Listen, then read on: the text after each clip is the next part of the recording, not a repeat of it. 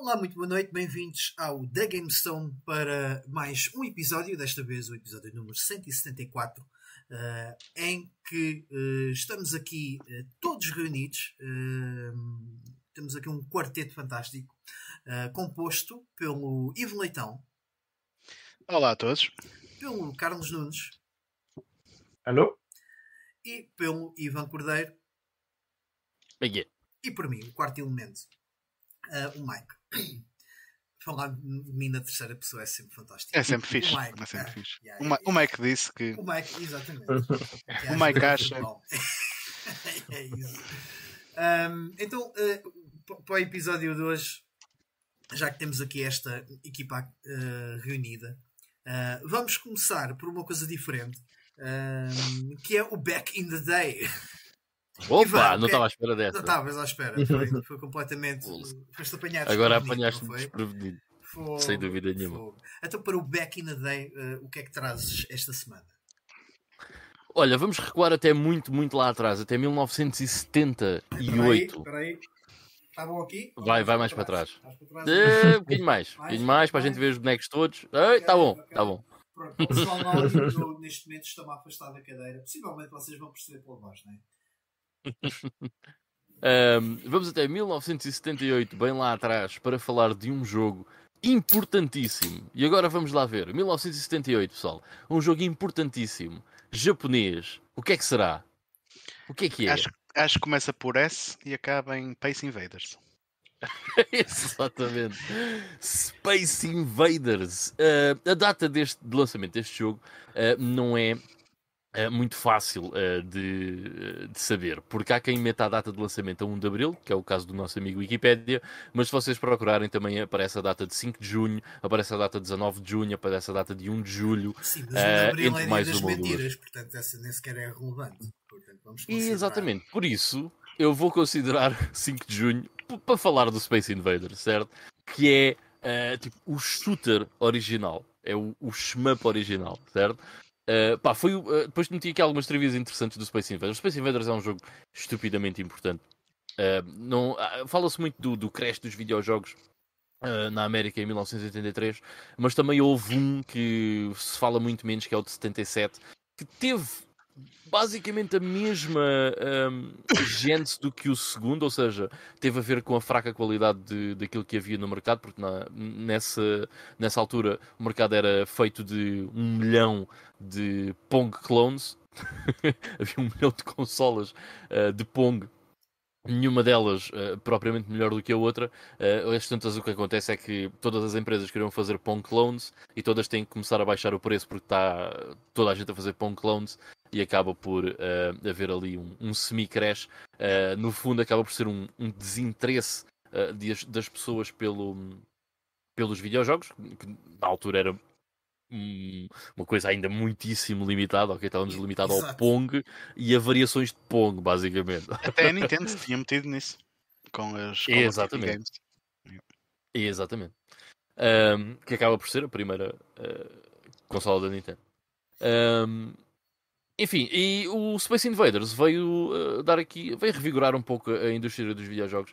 Aqui em 78 uh, houve um grande interesse uh, porque era algo criativo, algo diferente na, na altura.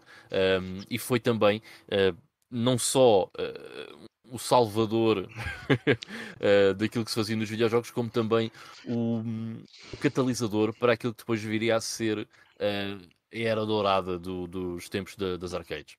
E o que é que apareceu a seguir? Milhões de clones do Space Invaders. Milhões de clones do Space Invaders, exatamente. Ah, não, um... não, não sejam injustos.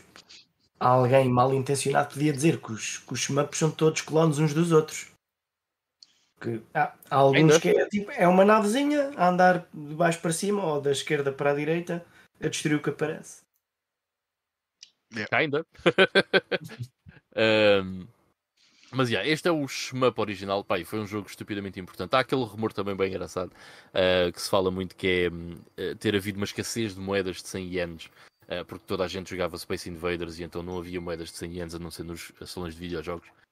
eu já não me lembro onde é que li, mas essa escassez não teve nada a ver com o Space Invaders, embora até possa ter, possa ter ajudado esse, esse fenómeno, mas houve a tiragem das moedas de 100 ienes em 78 e 79 uh, tinha sido muito inferior àquilo que era normal e isso é que causou a escassez. Mas é engraçado que o Space Invaders sai, é um sucesso brutal. Um, e, e, há esse, esse mito urbano quase sobre, sobre o Space Invaders. Enfim, uh, um jogo estupidamente importante. Aqui há alguns trivias engraçados. Foi o primeiro jogo a vender mais de um milhão de unidades. Bem engraçado. Em 1981 já tinha feito mais de mil milhões de dólares em lucro, o que na altura era um, inigualável. Uh, foi um jogo inspirado no Breakout. Uh, que se vocês pensarem sobre isso, faz bastante sentido. Sim. sim. Um, e o... acaba. Né? Certo? Tem muita coisa Sim. em comum. Okay. Tem muita coisa em comum. Uh, uh, repara, o Arkanoid uh, havia um poder que nós podíamos apanhar em que podíamos disparar com a nossa barra, tornava aquilo um shmup, só que tínhamos na mesma que ter atenção à bola.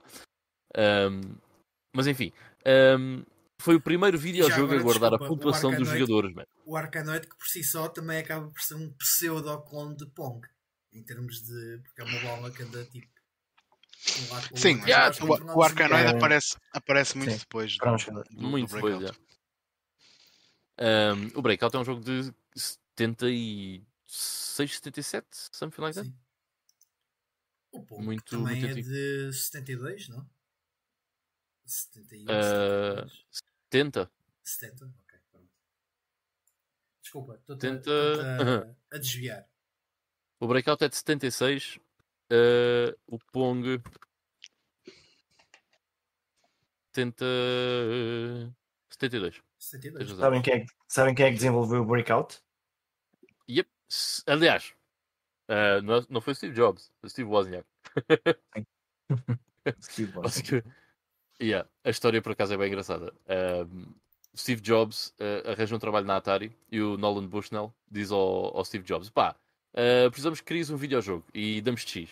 E o Steve Jobs disse: Ok, vai ao Steve Wozniak e diz: É preciso fazer isto. Depois vai à Atari a sacar o dinheiro e dá só uma parte eh, mais pequena do que aquilo que ele tinha ganho. Tipo, já não lembro qual é era o valor, mas imaginem: 8 mil dólares e o Steve Jobs ficou com 6 mil, deu 2 mil ao Steve Wozniak. Alegadamente, alegadamente. Alegadamente, alegadamente. um, mas pronto. Um, enfim, extremamente popular, ok? Foi o primeiro jogo a guardar a pontuação dos jogadores e a ter uma tabela de high score. Vejam só a evolução. Um, e é considerado também a primeira killer app, no caso de uma consola, porque foi um sucesso tão grande na Atari 2600 como foi nas arcadas, o Space Invaders. Yeah. Enfim, há poucos jogos mais importantes do que o Space Invaders, e se vocês forem a ver, é uma coisa engraçada. Quando veem, imaginem uma, uma caneca de jogos ou um termo de jogos ou sei lá, uma t-shirt de jogos genérica da Pull&Bear, epá, yeah, normalmente é cenas de Super Mario, Space Invaders, yeah. tá, é. o Pac-Man. Yeah. E o, é bem engraçado. o Space Invaders foi o primeiro jogo com, com que se iniciou uh, aquilo que hoje que chamamos de esportes, porque a primeira grande competição hum. mundial de, relacionada com videojogos foi com o Space Invaders. Eh, Space Foi com o Space Invaders. 1980. Enfim, um jogo pura e simplesmente intemporal, estupidamente importante. Uh, depois, vamos até 1995 falar brevemente do lançamento nos Estados Unidos do Mother 2, ou seja, do Earthbound. Um, que este é um jogo um, que me diz muito e só o joguei nos últimos anos because it is that good. Uh, este jogo, uh, um dos produtores dele até é o Satoru Iwata, que depois veio a ser presidente da Nintendo um, até ao seu falecimento, alguns em 2015, I guess. Acho que foi em 2015. Yeah, Não tenho já a certeza. Uh, e foi desenvolvido por uma empresa que ainda está no ativo, que era conhecida por Ape, que hoje em dia é conhecida por Creatures, que o último jogo em que esteve envolvido até foi o Pokémon Sword and Shield. Não foi desenvolvido por eles, mas estiveram envolvidos na, no desenvolvimento do jogo. Acho que o último jogo desenvolvido por eles foi o, Pikachu, o Detective Pikachu. Yeah. Um, o Earthbound é um dos. Uh, um, considerado um dos grandes uh, JRPGs da Super Nintendo, que é uma das consolas mais conhecidas pelos seus JRPGs.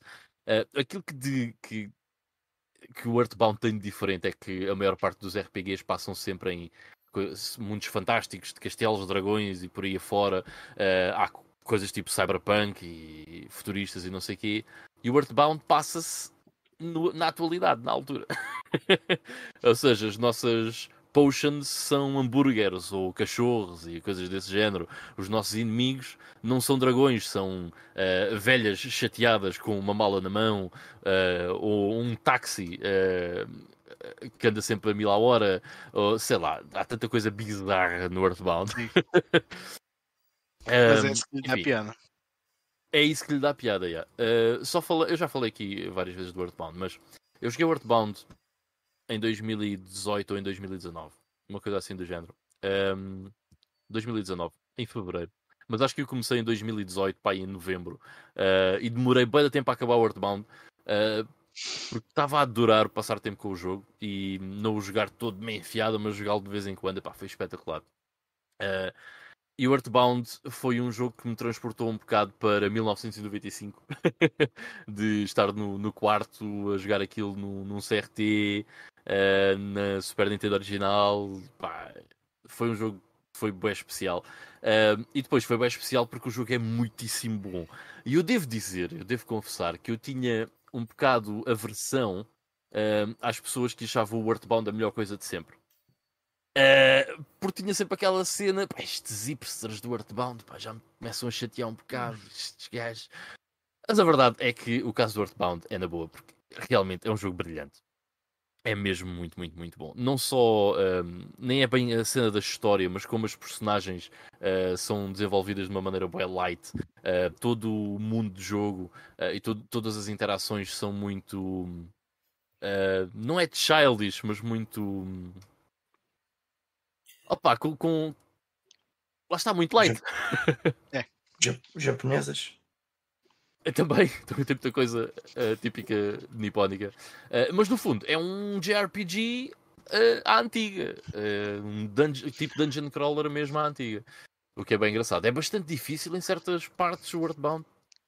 Por mas ainda não joguei os outros. E tem muito aquela vibe de, de, filmes para, para adolescentes do. Adolescentes não, tipo jovens, pré-adolescentes até dos anos 80, tipo da Goonies e coisas assim uhum. do género, Stranger Things. Yeah. Agora Sim, mais os Stranger Things, que é tipo aquele São... Olha, tem jovens. Muito, tem muito essa sim. cena de Stranger Things, yeah. até sim, lida com aliens. Mas não, porque isso, hum. Stranger Things é inspirado nessa, até na pop culture, toda, toda, essa, toda essa época, estás a perceber? E sim, sim, sem tem, muito, tem, tem muito disso, por acaso é fixe. Enfim, foi, foi um jogo uh, mesmo espetacular de se jogar. Um, gostei imenso do Earthbound. Recomendo a toda a gente que, que lhe dê uma oportunidade uh, que o jogue. É um jogo muito interessante. Ah, e tem uma banda sonora, pá, fabuloso também. Muito bom. Uh, e depois, um apontamento para uh, 2002, para o Medal... Em 2002, para o Medal of Honor Frontline que saiu aqui na Europa foi lançado 5 meses depois do Allied Assault. Portanto, eu até pensava que a diferença tinha sido maior, mas até não. Uh, o Allied Assault sai em janeiro e este acaba por sair. Eu até pensava que era ao contrário, até pensava que o Frontline tinha sido primeiro. Não, yeah, não. Epá, eu por acaso, eu sou sincero, eu achei que o, Allied, o achava que o Allied Assault tinha saído em 2000. Um, mas pronto, fui desmentido, é de 2002. Um, foi uh, um jogo muito popular na altura. Uh, vendeu montes de cópias. Uh, até hoje é o jogo mais vendido da série Medal of Honor. Um, lembro-me na PlayStation 2 de ser um dos primeiros jogos que eu via constantemente nas prateleiras no Medal of Honor Frontline. Um, se não me engano, vendeu 2,5 milhões de cópias e depois disso foi o Rising Sun que vendeu mais. O que eu achei surpreendente. Não, não, Sério? Foi, uma, foi yeah. um estrondo. Right. Eu ia dizer que só que o Rising Sun foi o que eu menos gostei de todos os que joguei dos Medal E ah, não é fantástico o Rising Sun. Aliás, a versão de PC, que no fundo é um jogo diferente, que é o Pacific Assault, ah, é sim, são é melhor. É bué melhor. Assim como o Frontline e o Allied Assault são jogos diferentes. E, sim, o Allied Assault para mim também dá 15 a 0. Não, Frontline. Eu não tenho a certeza, mas eu, eu, eu creio, eh, lá está, estou a falar de corte, coisas que tenho ideia de ler na, na altura. Creio que depois da Frontline houve uma separação da equipa que estava a desenvolver o Medal of Honor e parte da equipa que desenvolvia Medal of Honor foi desenvolver um shooterzito chamado Call of Duty, não sei se conhecem. Um, que, e, acho que foi nessa, nessa altura, não sei se foi depois do Rising Sun ou depois do, do Frontline, mas uh, sim, houve uma, uma, uma queda abrupta e, e, não é muito depois que o Call of Duty uh, acaba por ser lançado. Eu lembro-me parte integrante da equipa que desenvolveu Medal of Honor uh, foi para, para, para o estúdio que desenvolvia Call of Duty. Portanto, é, é possível. Mas o Frontline foi um grande estrondo quando saiu. Eu lembro-me perfeitamente. Eu, eu, não, eu não o comprei no lançamento, porque, ou melhor, eu fui buscá-lo no, no lançamento, até talvez um bocadinho antes. Não, não sei se a, a versão americana saiu, saiu primeiro ou não. Uh, é possível. É. Portanto, ia buscar aquelas edições especiais que um gajo ia ali tipo ao, ao Cacém, um, um chaval que vendia umas edições especiais e, e eu lembro-me de jogar na, na PlayStation 2 assim. Uh, mas foi um grande astrono. Tanto, aliás, eu e o meu irmão uh, fomos os dois buscar logo o jogo assim que soubemos que ele estava disponível. E foi tipo uma cena brutal. Logo aquela, aquela entrada uh, completamente rip-top do, uh, resgate do desembarque. Yeah. Desembarque na Normandia. Yeah. mas está brutal. Eu, eu, tenho, eu tenho estado aqui galadinho porque eu achei que esses jogos na altura eram uma grande merda. Tipo, um, um first person shooter numa consola, eu não nunca entendi bem qual é que como é que era suposto aquilo jogar-se. O Medal of Honor eu acho que sempre foi um caso especial nas consolas. Ao contrário, se calhar, de outros jogos.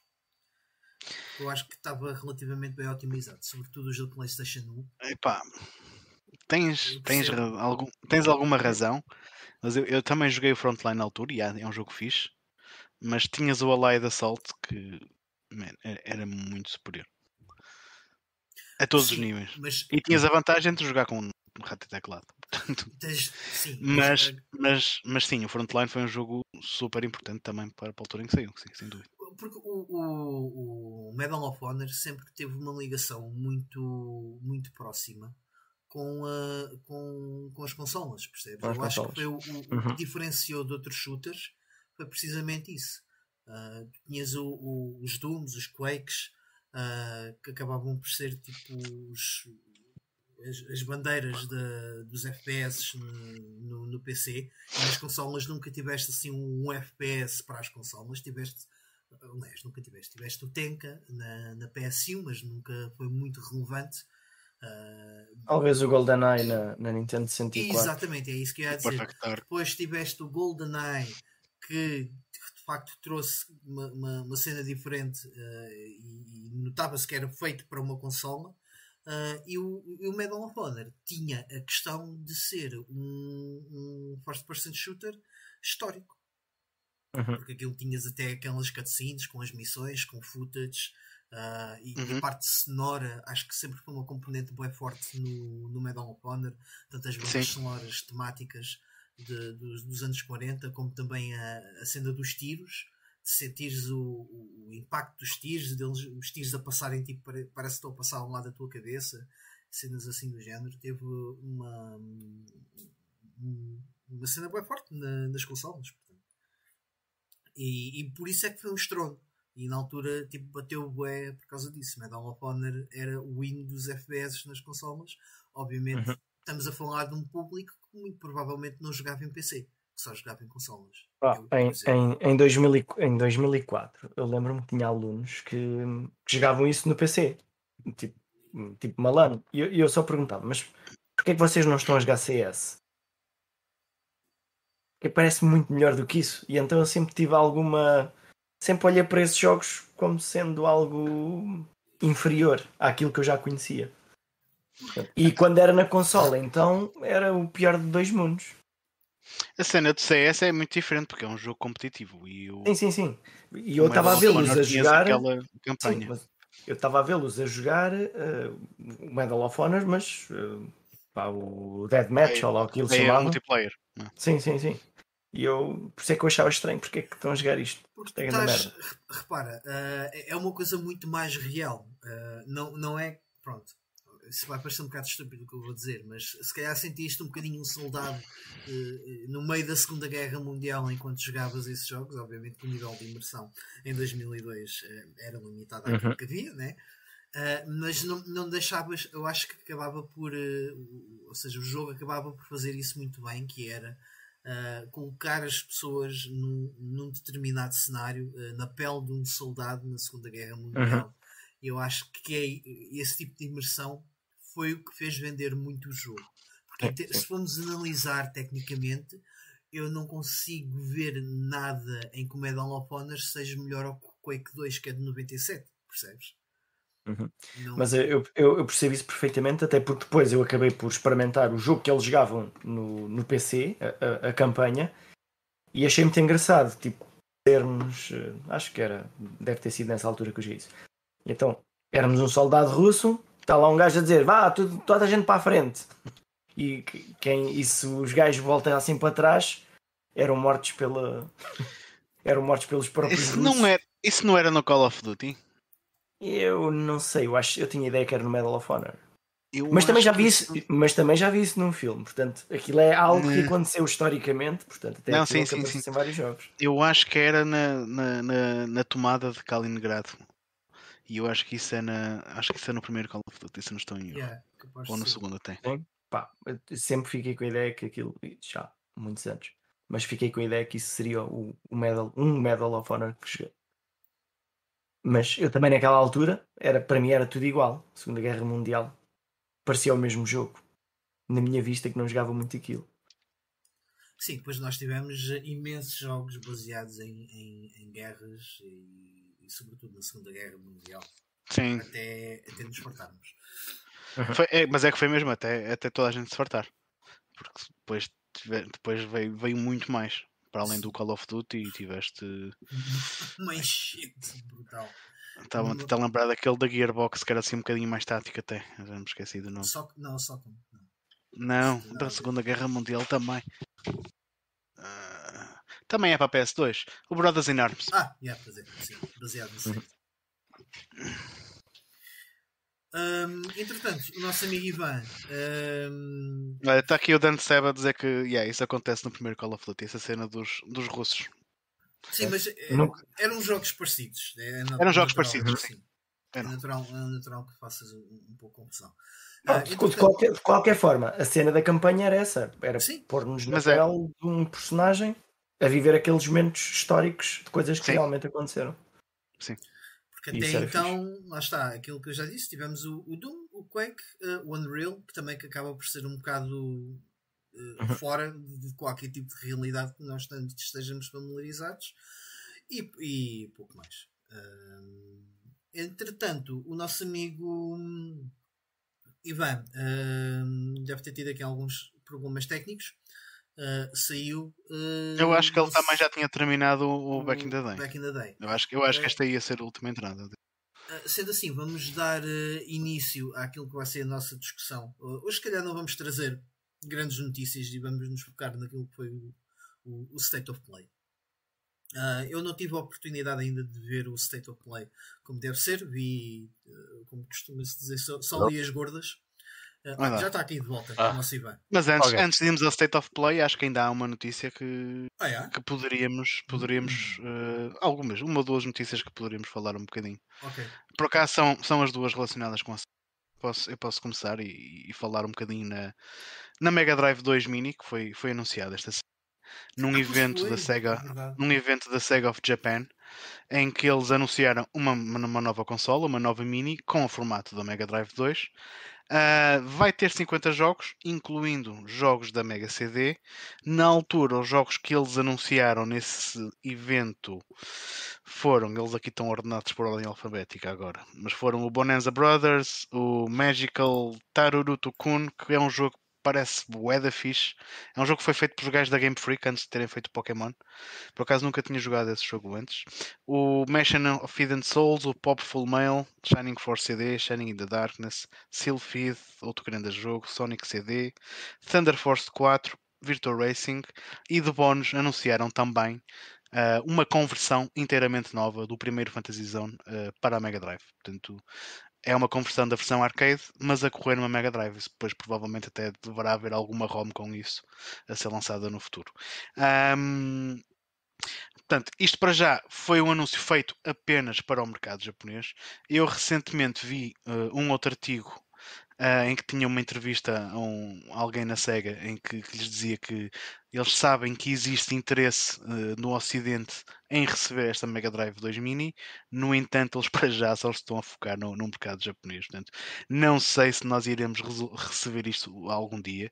Eu quero acreditar que sim, porque a Mega Drive e a Sega Genesis tiveram popularidade no, no resto do mundo, portanto, acho que seria uma oportunidade perdida em não lançar isto cá.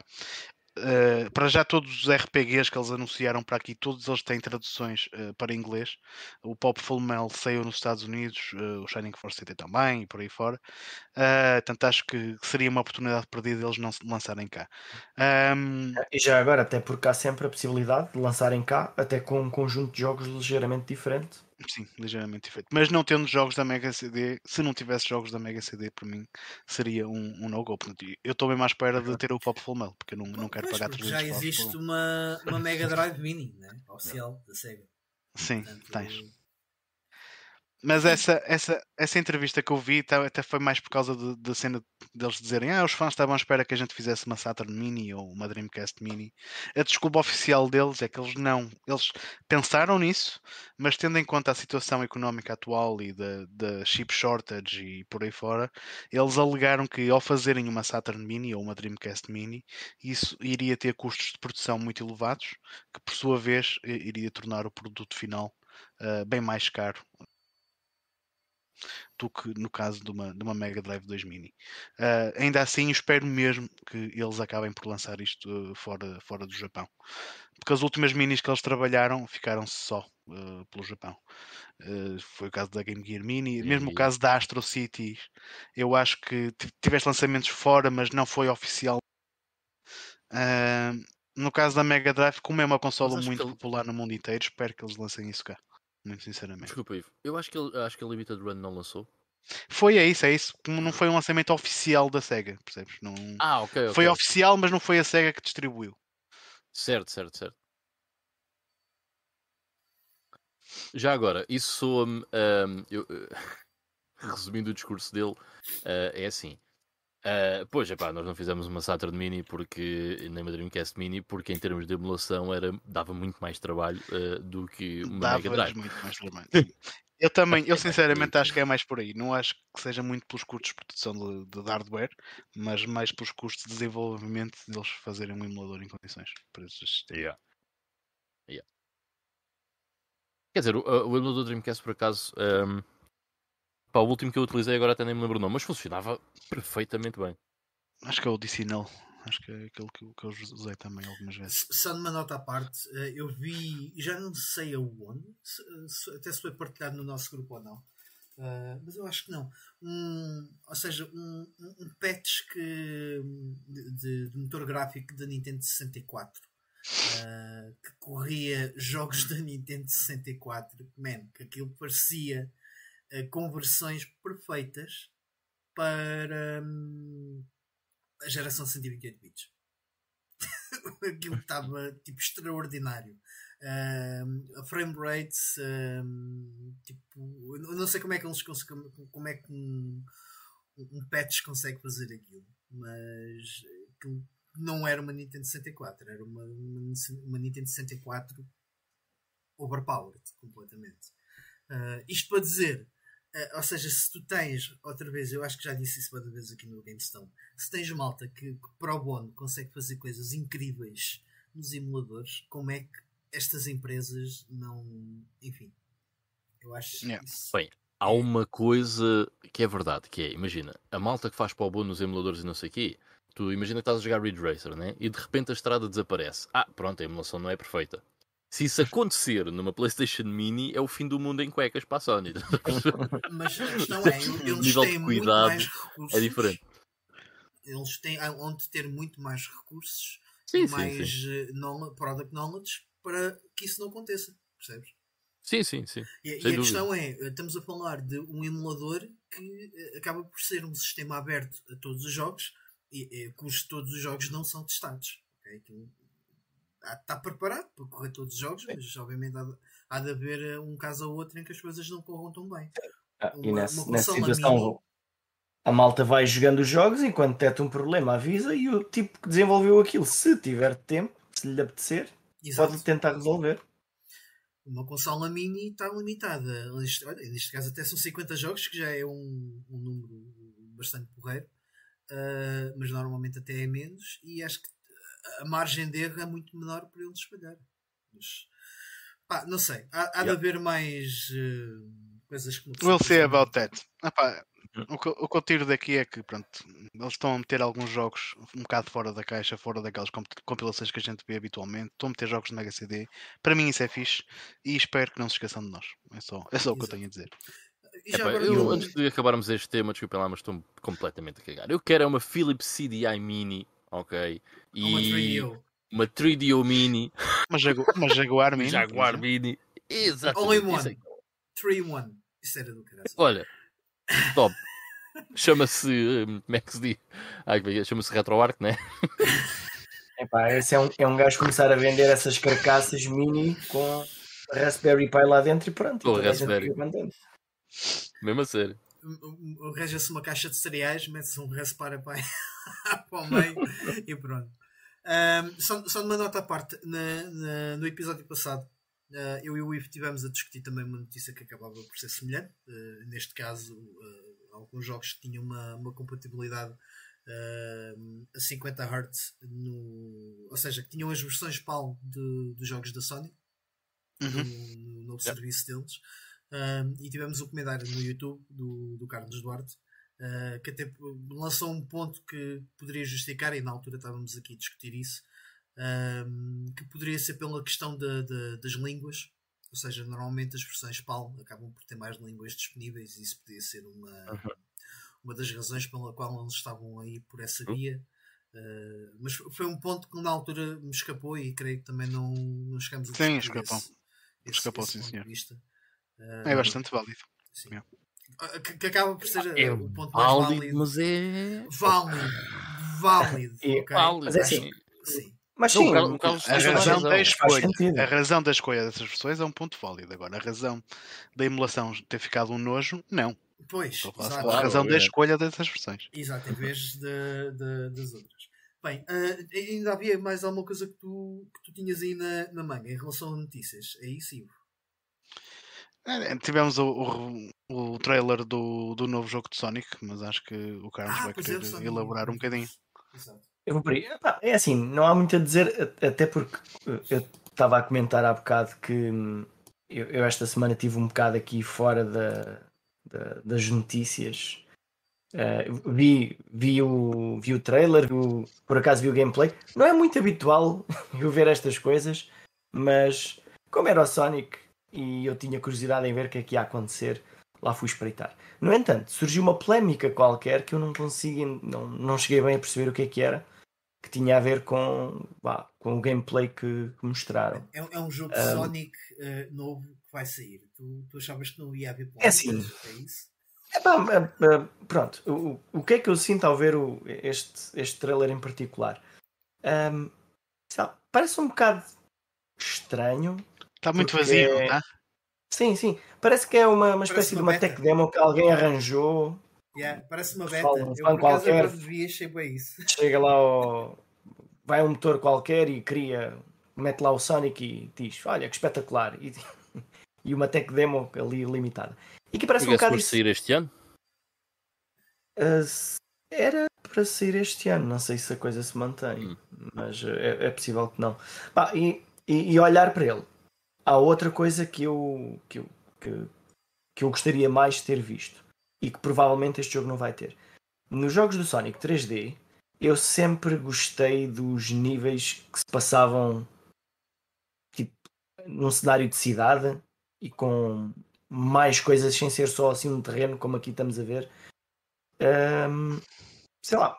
E aqui parece estranho, mas. Eu... Bem, espaço não, para não, correr o Sonic tem, pelo menos. Sim, sim, sim.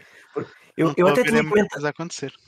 Quando isto foi anunciado, eu até tinha dito aqui que, pá, que eu via sentido uma coisa deste género eh, e que via isto como uma espécie de um, uh, de um Xenoblade Chronicles em que tem um mundo gigante para andar, só que podíamos andar naquele mundo muito mais rápido. E, e eu achei que isso era, era interessante. E se calhar, quando tivermos este jogo na mão, isto vai parecer mais interessante do que é ver alguém jogar. Não sei. Mas com o Xenoblade Chronicles também tem essa sensação. Quando somos nós a quase a andar sempre em frente durante alguns minutos numa determinada situação, enquanto somos nós a jogar, hum, pá, sinto que, que, sinto que estou a gostar. Hum, aqui talvez vá acontecer o mesmo e eu não sei até que ponto é que este produto é o produto final, mas vai, vamos esperar para ver. Mas uh, vocês chegaram a ouvir alguma coisa sobre essa tal polémica? Yeah, yeah. Uh, eu por acaso ouvi. A cena é. E, e, se tu vires o gameplay, o trailer que saiu de 7 minutos, um, ehm, eu percebo o porquê da crítica. Já agora, eh, eu até mandei para o grupo do WhatsApp onde nós estamos quando, onde nós estamos quando, quando vi o primeiro, aquele teaser que era quase um teaser, uhum. não era de não sei quantos segundos, que hum, disse só tipo, this could work. isto, quando foi anunciado eu pensei, eh, mas até parece ser um conceito que pode funcionar com o Sonic, lá está, porque há espaço para o Sonic correr, um, e isso é importante. Um, só que a polémica vem um, exatamente de, na, na, parte dos inimigos. Eu estou um bocado como vocês, que é, parece-me um mundo um bocado vazio, sem nada, uh, só de coisas, só para correr de um lado para o outro, um bocado estranho, mas lá está. Uh, não vamos julgar agora com isso, mas uh, aquilo que se estava a falar por causa do combate. Vocês estão, vocês estão a ver aqueles objetos a aparecerem assim de repente? O Draw Distance está assim um bocado estranho. Uhum. Sim. sim, sim, sim, sim. Mas isso é acontece várias vezes. sim, tranquilo. na versão final não, não aconteça. Yeah. Mas Uh, porquê? Porque o combate, uh, o pessoal diz que parece ter pouco impacto o combate e parece que o combate é, é parece não ser nada de especial, parece ser um bocado chato. Uh, e no fundo, se vocês virem aquilo que existe de, em termos de combate nesse gameplay trailer, realmente não parece muito interessante. e o próprio inimigo. Se... Mas é, é porque é que estamos, os inimigos são. Porque, porque é que é, estamos a falar é. de combate no jogo de Sonic? Sempre, sempre foi assim. Olha, tenho, é, uma, tenho uma grande ideia. Isso, só que, e se a gente, que é que é? Porque eles e se a gente metesse, e se a gente metesse um Sonic com uma espada? Era uma grande ideia, não era? Ou, ou com armas de fogo. Yeah, era não, Black Knight. Não, mas, mas a espada e depois ficava como o, o Black Knight. Yeah. E depois o não, horrível, horrível. Aliás, um, Uh, isso muitas, tem, muitas armas como o Shadow e toda a gente eu, odeia também. Eu não sei porque é que estamos a falar do combate num jogo do Sonic. Eu aí concordo plenamente. Aliás, devia haver aqueles inimigos normais de vez em quando, espalhados pelo mapa e não sei o que, que é normal, não é? Um, mas, o que, mas a SEGA é que quis pôr um ênfase no combate, porque existem Exato. tipo inimigos tipo Xenoblade, estás a ver? Inimigos enormes, como se fosse o Xenoblade. E isso é que é estranho, porque ao menos se querem fazer isso, façam-no como deve ser. E a verdade é que o combate parece-me ser uma coisa muito, muito shallow. Quantos anéis é que tu tens? Nem sei. Nem aparece aí nada. Uh, pois. Isto é que eu digo isto é uma beta. É, está estranho. É. Não, mas é assim, repara. Está estranho. Working, working mas, project. Exato. Uh, está estranho, mas eu não vejo nada aqui de errado uh, se me disserem que isto é um jogo pá, que ainda vai ter um prazo de dois anos para sair uh, que ainda tem aqui uma certa margem para trabalhar sobre isto. Pá, parece uma proposta interessante para um Sonic em 3D, que vamos ser sinceros, uh, eh, um, acho que ainda não houve assim nenhuma que fosse totalmente convincente, da mesma forma que tu tiveste o Mario 64 em 3D na altura, percebes? Eh, portanto, eu, eu olho para isto e, e digo, ok, isto parece-me um bom trabalho, uma boa transição do, do Sonic, uma boa proposta do Sonic para 3D, uh, eh, sobretudo num, num, formato de mundo aberto, que eu acho que não é uhum. nada fácil de fazer, atenção. Sim. Pelo menos é o início, vá. Sim, sim, sim. Vamos ver. Ok. Então, sendo assim, hum, vamos agora ao, ao nosso State of Play? Bora. Bora. Então, esta semana foi uh, feito um State of Play, um evento da, da Sony. Uh, este State of Play foi exclusivo para third parties, se não estou em erro, correto? Portanto, era um evento só para mostrar coisas de, de, de empresas externas à Sony. Tiveste uma coisa ou outra da Gorilla, ou não? Eu creio que... Acho que algumas coisas de VR. Sim, VR, exatamente. Okay. Uh, fiquei, fiquei na altura que, com a ideia de que esta, este State of Play iria ser mais focado no. Mas foi, foi. Nas, nas foi... third party developers e não coisas internas da Sony. Foi uh, muito focado nas third parties, sim. E, e portanto, uh, o pessoal, a internet foi um bocado ao ar com alguns dos anúncios. Eu, sinceramente, já aqui o meu input, eu só li as letras gordas desse, desse evento e não fiquei uh, entusiasmado. Tenho que, obviamente, ver depois o. E se calhar vou ver hoje, aqui com a cortesia do Carlos, que tem-nos feito este hum. trabalho fantástico em mostrar-nos no, no, nosso formato de estrelas. Uh, peço desculpa ao pessoal que nos está a ouvir em áudio apenas. Um, mas o que é que vocês acharam assim de forma geral deste State of Play? Vocês que viram?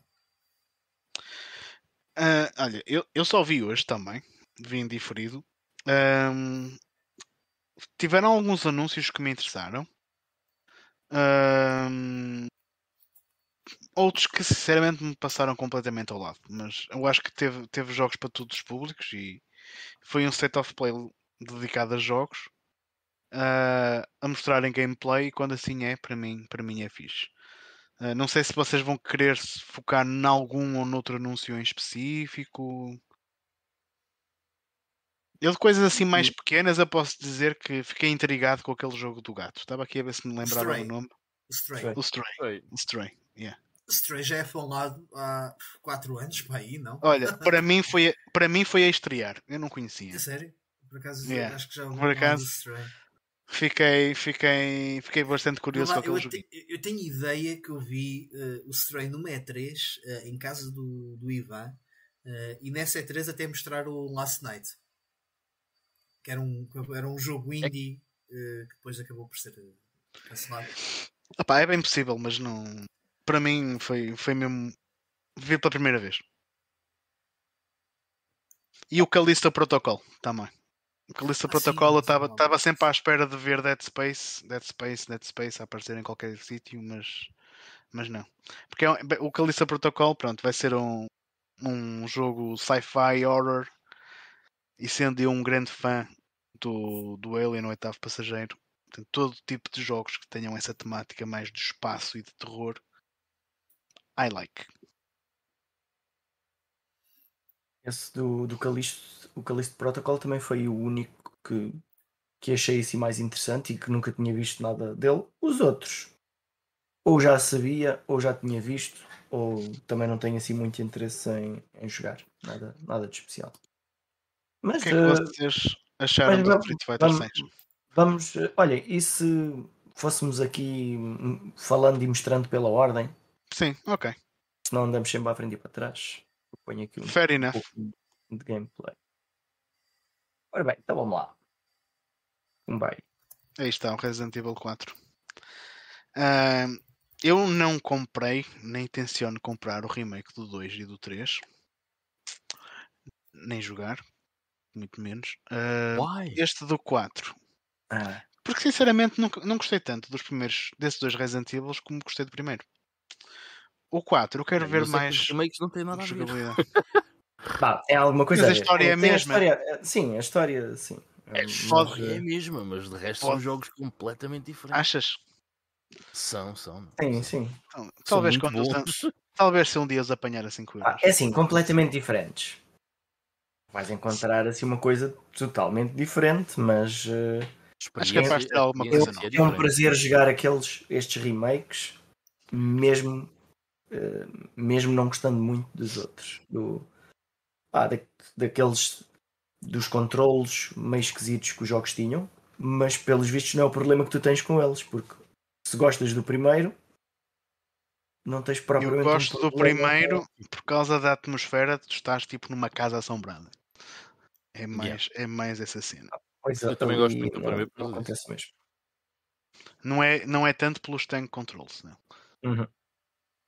Mas, ok. Em relação ao 4, eu quero ver mais alguns trailers de gameplay mesmo.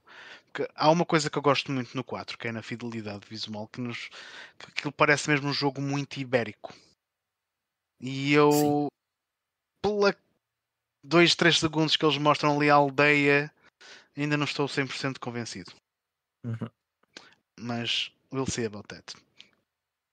Mas é eu, assim, uh, este, este Resident Evil 4 um, se calhar não terei tanto interesse em, em, em comprá-lo como tive do remake do 2 e do 3 porque acho que este jogo não vai ser assim muito, muito diferente do original. Tem, vai ter gráficos melhores. Mas se calhar original... em termos de gameplay. Pode ser que a Ashley seja um bocadinho mais inteligente.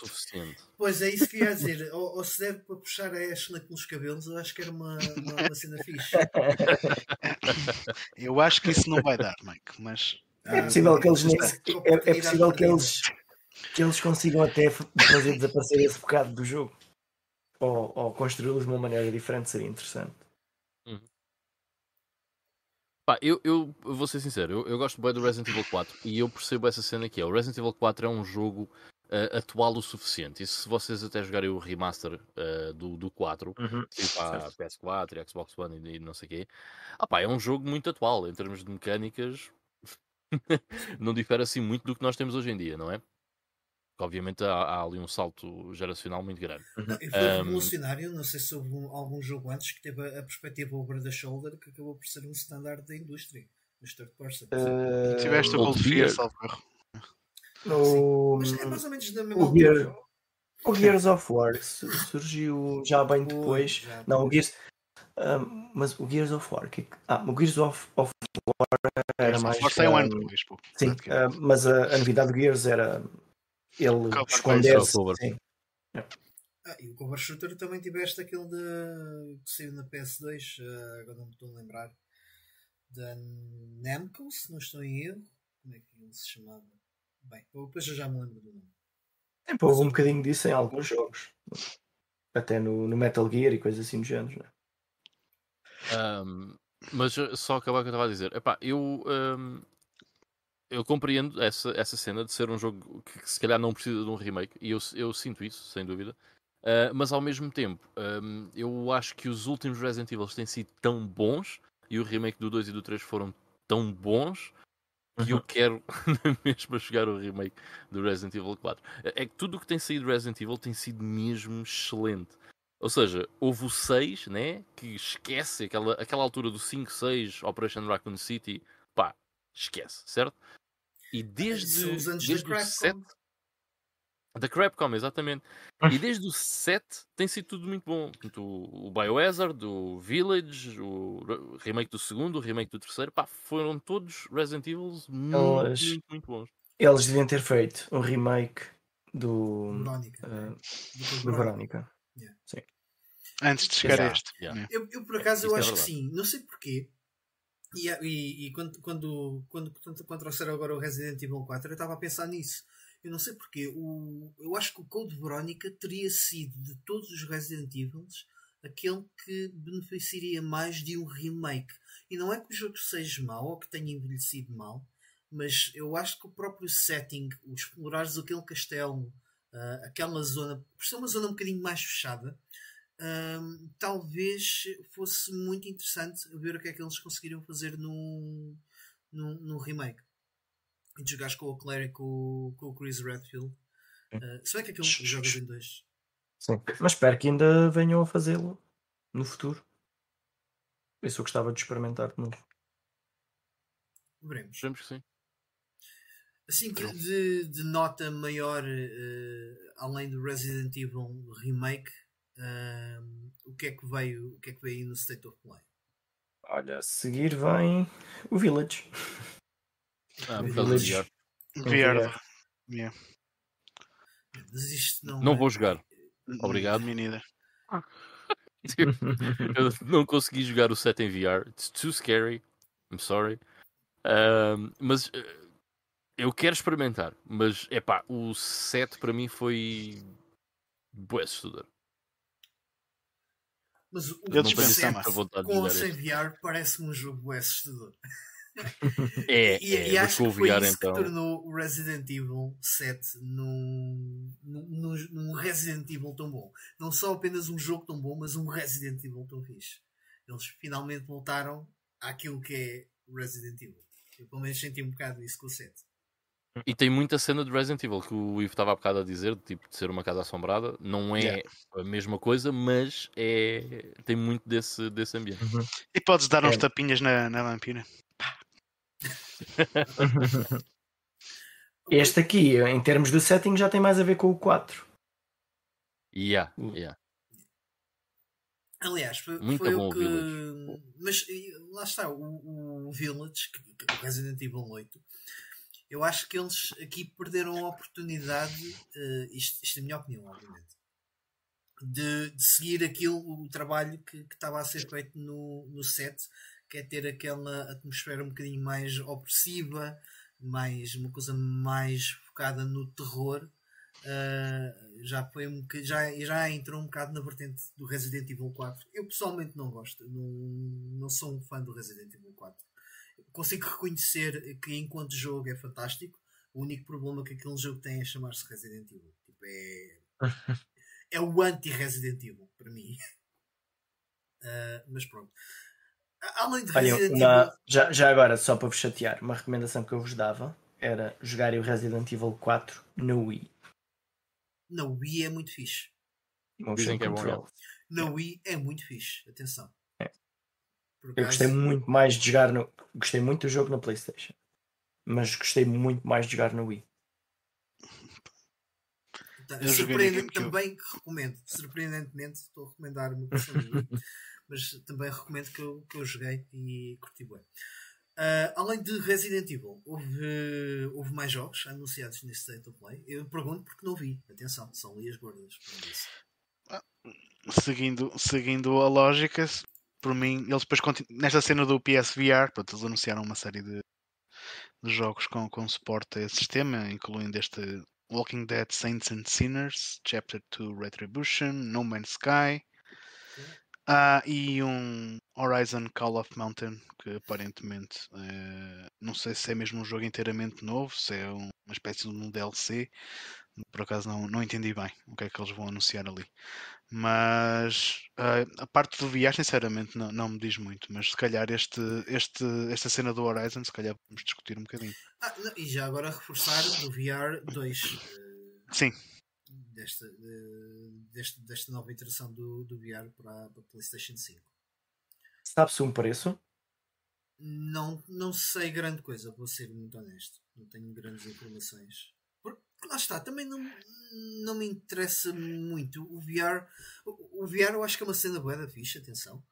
sim, Ah, sim. na- Nada contra estarem a apostar neste tipo de do- cenas. Do, do VR é que eu acho que ainda é uma tecnologia um bocado cara. Não é assim uma coisa propriamente acessível. Ah, ainda para mais estamos a falar numa. Eu, eu ainda nem sequer tenho uma PS5, portanto, estar a Uhum. pensar num- Isto, num sim. Isto será o preço out- será o preço de outra PlayStation 5, basicamente. Epá, se é, eu acho que é um bocado horrível, ok?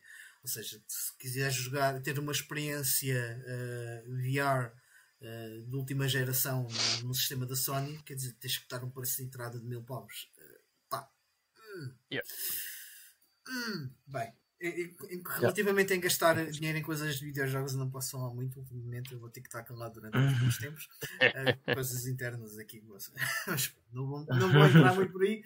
Ahm, mas além de. hum, Não sei, eu estou a perguntar além, além destes anúncios, porque do que se já falou aqui do State of Play, eu vou ser muito sincero, nada disto está a cativar muito. Não sei. Este jogo do gato parece giro. Ok, Yeah, É eu o vou que querer jogá-lo. que estava a falar. Eu vou É querer o-. Desconto Yeah, que é para 5 só paus. Este é o Sim, claro. Stray. E o Callisto Protocol também vou querer. O Callisto Protocol é- parece isto também. É tipo um survival horror tipo Dead Space. Ah, Já, já agora, a- aqui o, este do gato, o Stray, ah, fiquei com a ideia que vai sair na, no, no, serviço Sim. do PlayStation Plus novo, Acho não é? vai ser oferecido. Uhum. Vai ser um dos jogos que vai ser oferecido. Os outros também, tipo o Calisto, que eu vou pôr agora. Hum, não. Uma das gordas que li, uh, uma, das, uma das cenas que eu li foi que o Stray será um jogo oferecido. Oferecido, vamos meter aspas nisto. Oferecido uh, para quem pagar. Para quem, para quem paga o, o... It will be free for the premium and extra tier of PS Plus subscribers. Exato. Portanto, uhum. Portanto, para quem tiver o, o base, nope. Normal. Mas pronto, mas, mas pronto, é assim. Uh, ah, quantas feitas às coisas. Uh, quem comprasse o jogo de 80 euros numa loja, provavelmente o comprador típico não iria jogar durante mais do que um mês ao jogo.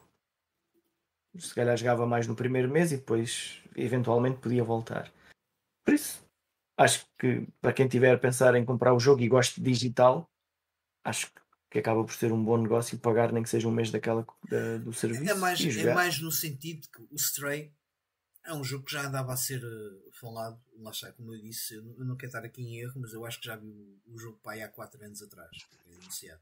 Yeah, já há muito uh, e, e, acho que é fixe, tipo um jogo que já anda há vários anos para ser lançado, uh, ou para, para haver mais alguma novidade, tipo ser lançado de, desta forma, e quem tenha, quem tenha acesso ao, ao serviço é um, é um, bom, é um bom ponto de entrada, nem que seja para subscrever durante o mês e experimentar o serviço e ver como é que as coisas são.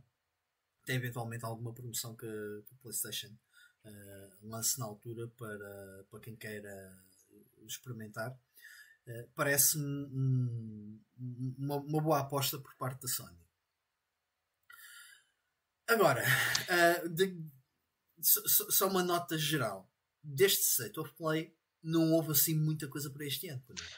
Não, assim, para este ano, pois agora que O protocolo sai este ano. Tens este, o Roller Dome, talvez? O Roller Drone, que eu sinceramente também não percebi muito bem o que é que aquilo é. Se é uma cena multiplayer ou não. Ah, não. Eu vou pôr mais. Eu vou pôr aqui mais um bocadinho estes. Parece um ah, bem pois, uh... sinceramente. Yeah, I was not very interested. Um, mas também estamos aqui a esquecer se calhar um bocadinho do Street Fighter 6, que eu sinceramente não sei o que é que pensar daquilo. Pá, nem eu, meu. Olha, quando deu o Street Fighter 6, eu pensei, eh, há ali uma parte que tu percebes que o jogo tem ali uma componente de mundo aberto. Sim, tens e ali uma parte isso... tipo de beat'em up, de rua e o canaças. Yeah. E quando isso aparece, uh, eu fiquei do estilo: espera aí, Final Fight? Porque pá, não me estava a fazer muito sentido aquilo ser Street Fighter. É o mesmo Final universo. Fight Uh... Aparece lá, aparece o nome da cidade, Metro City, Metro salvo erro. Yeah, aparece sim, Metro City. Uh, mas pronto, é o Street Fighter 6. Agora é assim, uh, a cena do combate pá, parece fixe, também não há nenhum Street Fighter que seja, pelo menos do, do, dos, dos, dos numerados, que sejam um mau jogo, são todos excelentes, excelentes fighting games. Portanto, eu presumo que este seja igual. Agora, o que é que está à volta? Pá, não sei, fica assim um bocado à toa.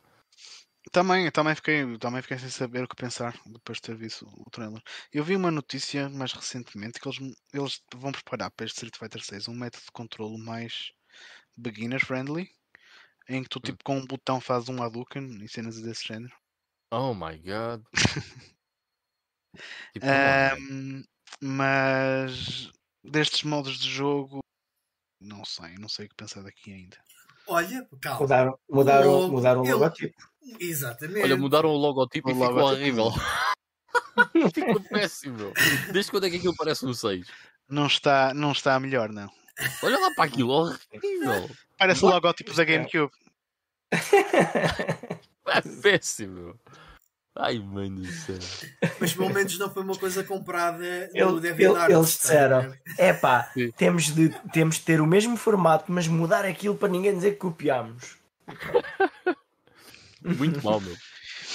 Não, eu acho que da GameCube em cima está igual. Quando, quando eles anunciaram, que era uma coisa que eu já ia dizer, né? já aqui um, um uma cena um bocadinho melhor de, desde a última vez que, que se foi, foi anunciada alguma coisa sobre uh, Street Fighter 6, não é? Porque antes foi só um, um, um logotipo. Era um teaser, e agora já temos. Mas tipo, eu acho, eu acho outra coisa engraçada que é Coming 2023, ou seja, é um jogo que eu vou jogar em 2027, 28, que é quando saem os personagens todos em CD. Porque até lá vai ser uma chulice do caraças como foi o 5 de certeza absoluta. Pode ser que não. Pode como ser foi que... o 5 e como foi todos os outros Street Fighters, porque Para, a verdade é que foi, é, foi tudo igualmente o primeiro. Pode- a indústria aprende com os seus próprios erros. Vamos ter esperança de que eh, a Capcom. Que erros? Eles é que estão certos. Eles- então, se Então, eles ganham mais dinheiro assim, Yeah. Vamos ver. eles estão, eles A estão Capcom certos. está Nós, é, numa fase nós, fixe. Vamos pensar nisso. nós os quatro é que estamos errados. E se a Capcom está numa fase fixe, pode ser que isso não aconteça. Ah, agora, tu estavas a Não, mas mostrar. vai acontecer de certeza. ah, Tem, que, tem que acontecer. Estavas a mostrar ali há bocadinho um, um jogo que por acaso eh, interessa-me, o Tunic, yeah.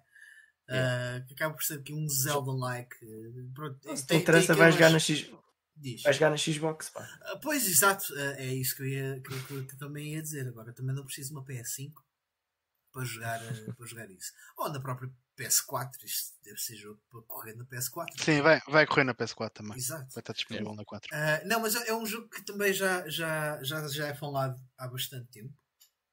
Ahm, e, e interessa-me até porque gosto bastante do aspecto.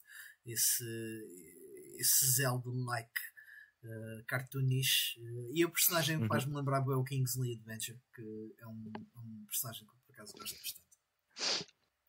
Ah, e fiquei contente por. hum, e data de lançamento é para breve, não é para agora? Vai ser. Era, era setembro. Era setembro. Portanto, tá, tens aí um para 22. Exatamente. Portanto, há aqui uma cena fixe para, para poder jogar este ano. Pode ser que tenha uma release física, meu. Isso é que era interessante. Este Seasons tem aqui uma ID que não, não percebi também qual é que é a cena. Hum,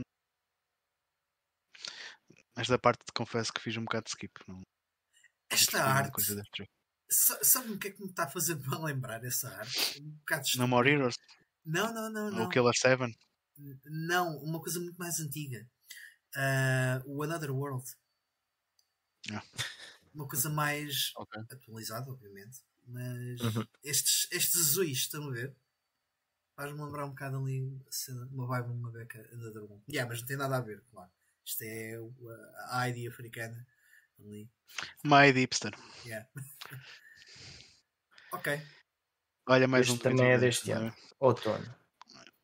E terminaste com o Final Fantasy XVI. Mais um gameplay, gameplay trailer. Uhum. Ora, isto é uma coisa se calhar um pouco mais interessante para, para nós eh, comentarmos. Não? Nothing to say. Ah, Não, tem, não, não é por turnos? Não quer saber?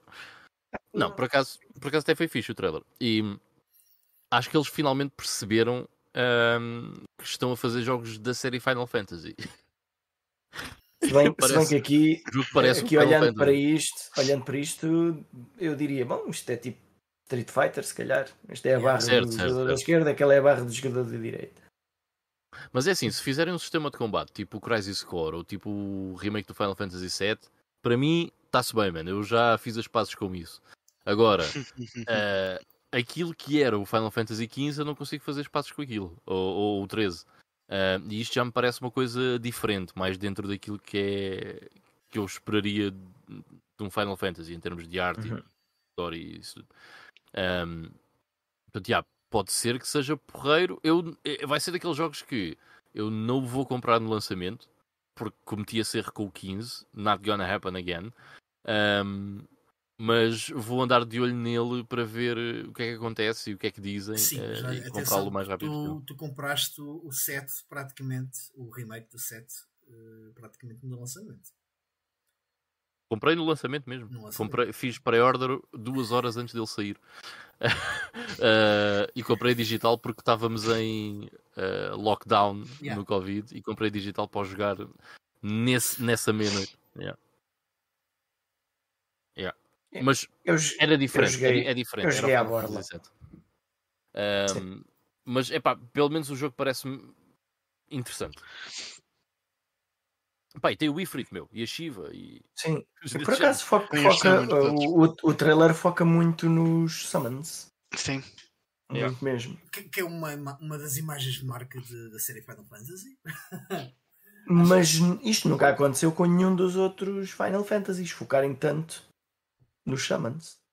É uma imagem de marca e eles lembraram-se deles ao fim de 20 anos. Se calhar vão ter um maior peso na história desta vez. Ultimamente, a, a coisa que mais definia Final Fantasy acho que eram os Chocobos. Pois, e os, mog e, e os, os Moggles. e os Gilles. E o Cid. O Cid, yeah. Cid, quem é que será o Cid? Isso é uma cena que eu fico sempre bem curioso. Quem é que será o Cid neste Final Fantasy? Ou o que é que será o Cid? Pode ser Ou o quê? No 9 era um sapo. Mas sinceramente pareceu-me fixe e fiquei entusiasmado para, para jogar o jogo. I think it's cool. Diri, dirias, Mas... Ivan, então que esta era, foi, o, foi a, a melhor cena do State of Play? Ou a, a cena menos má? Não.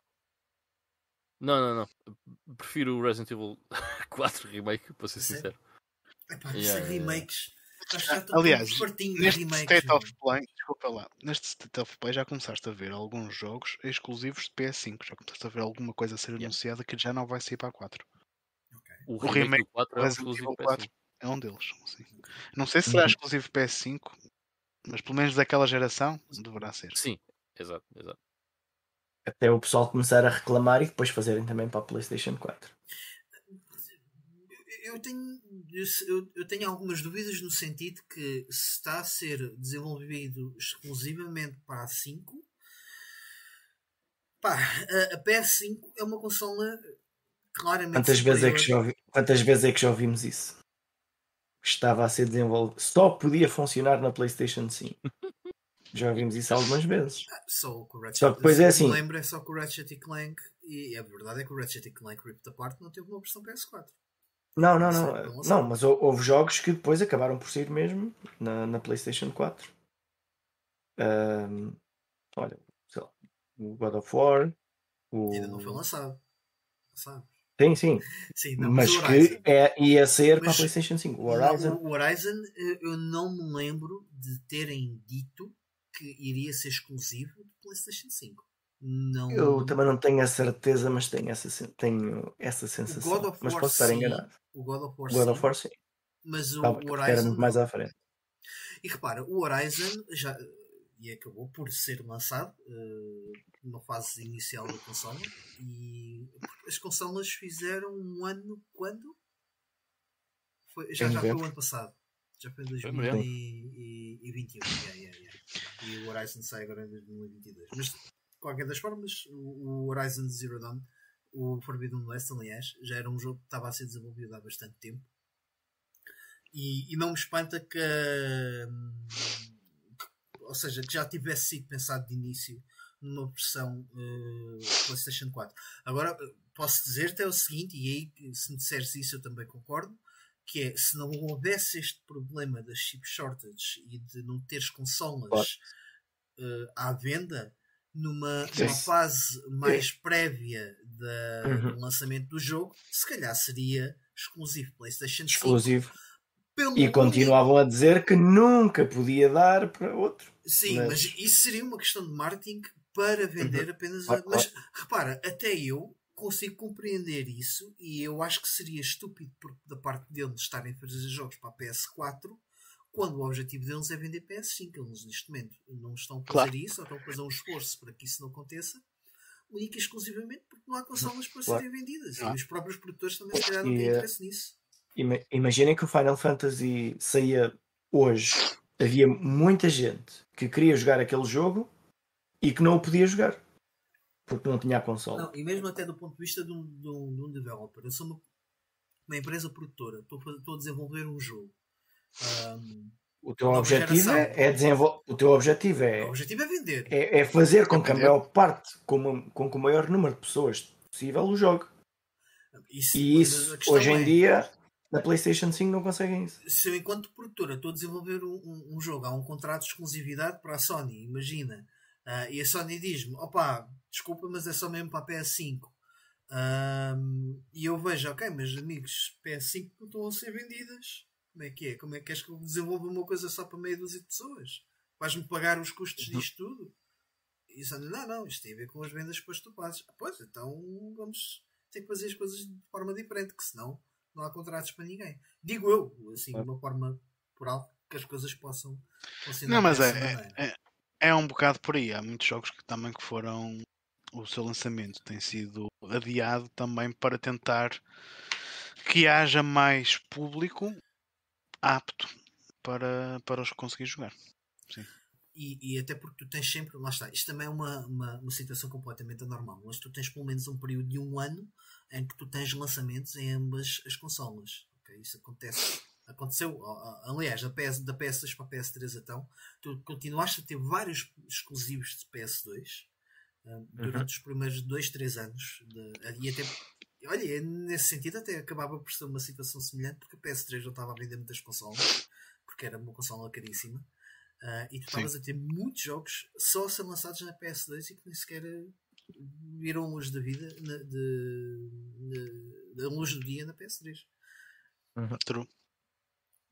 Mas pronto. Um, mas, mas também eram consolas muito diferentes, diferentes, uma da outra. Exato, mesmo em termos de desenvolvimento, não eram. Em termos da 4 e da 5, já não é bem a mesma coisa. Sim, já sim, é sim, mais. Sim, eu acho que esse é o ponto fulcral, para vos ser muito é sincero. Isso. Eu acho que não é só a quantidade de consolas, eu acho que o mais importante é mesmo uh, a presença em termos de desenvolvimento de, arquitetura. de uma consola para outra. Não, mas. Se a ver, a PS4 e a PS5 é como se tivessem um computador mais podre e um computador melhor. Uh, e quando se desenvolve um jogo para computador, tanto se desenvolve-se para computador. e há o mais podre. É a mesma arquitetura. É... Uma... Yeah, yeah, yeah. Menos... No geral. É, é, como se estivesse a fazer um jogo da GameCube e para o Wii. Aliás, até Exato. pode ser um bocado mais, assim. neste discurso, Kivan, que é uh, a diferença entre desenvolver para uma, uma, uma, Xbox One e uma PS5, uma Xbox Series X, desculpa, uh, e uma, uma PS5. Uh, a diferença é, é, é, muito menor do que desenvolver para uma Xbox e uma PS2, por exemplo. Sim, sim. As coisas uhum. estão cada vez mais uniformizadas uh, e, e, ainda bem. Porque acho que nós, os jogadores, vamos beneficiar disso também. Não, mas, mas eu acho que a opção de haver muita coisa a sair ainda para a PS4 também tem muito a ver com o facto da, da nova geração ainda não ter tanta penetração no mercado como claro, já deveria ter num, numa altura normal. Sim, sim, sem dúvida. É, é, só que há uma, há uma, coisa importante aí que é a nova geração. Uh, nós dizemos assim, ah, não tem tanta penetração no mercado porque nós temos noção da chip shortage. Mas a verdade é que a PlayStation 5 é a consola que mais vendeu no certo, período certo. de vida que ela, que ela existe. Ou seja, se nós formos ver a PlayStation 2, então a PlayStation 2 quer dizer que neste período em que a PlayStation 5 uh, está no ativo, vendeu menos consolas do que a PlayStation 5 e justificava lançar jogos para ela. O que é que aqui é diferente?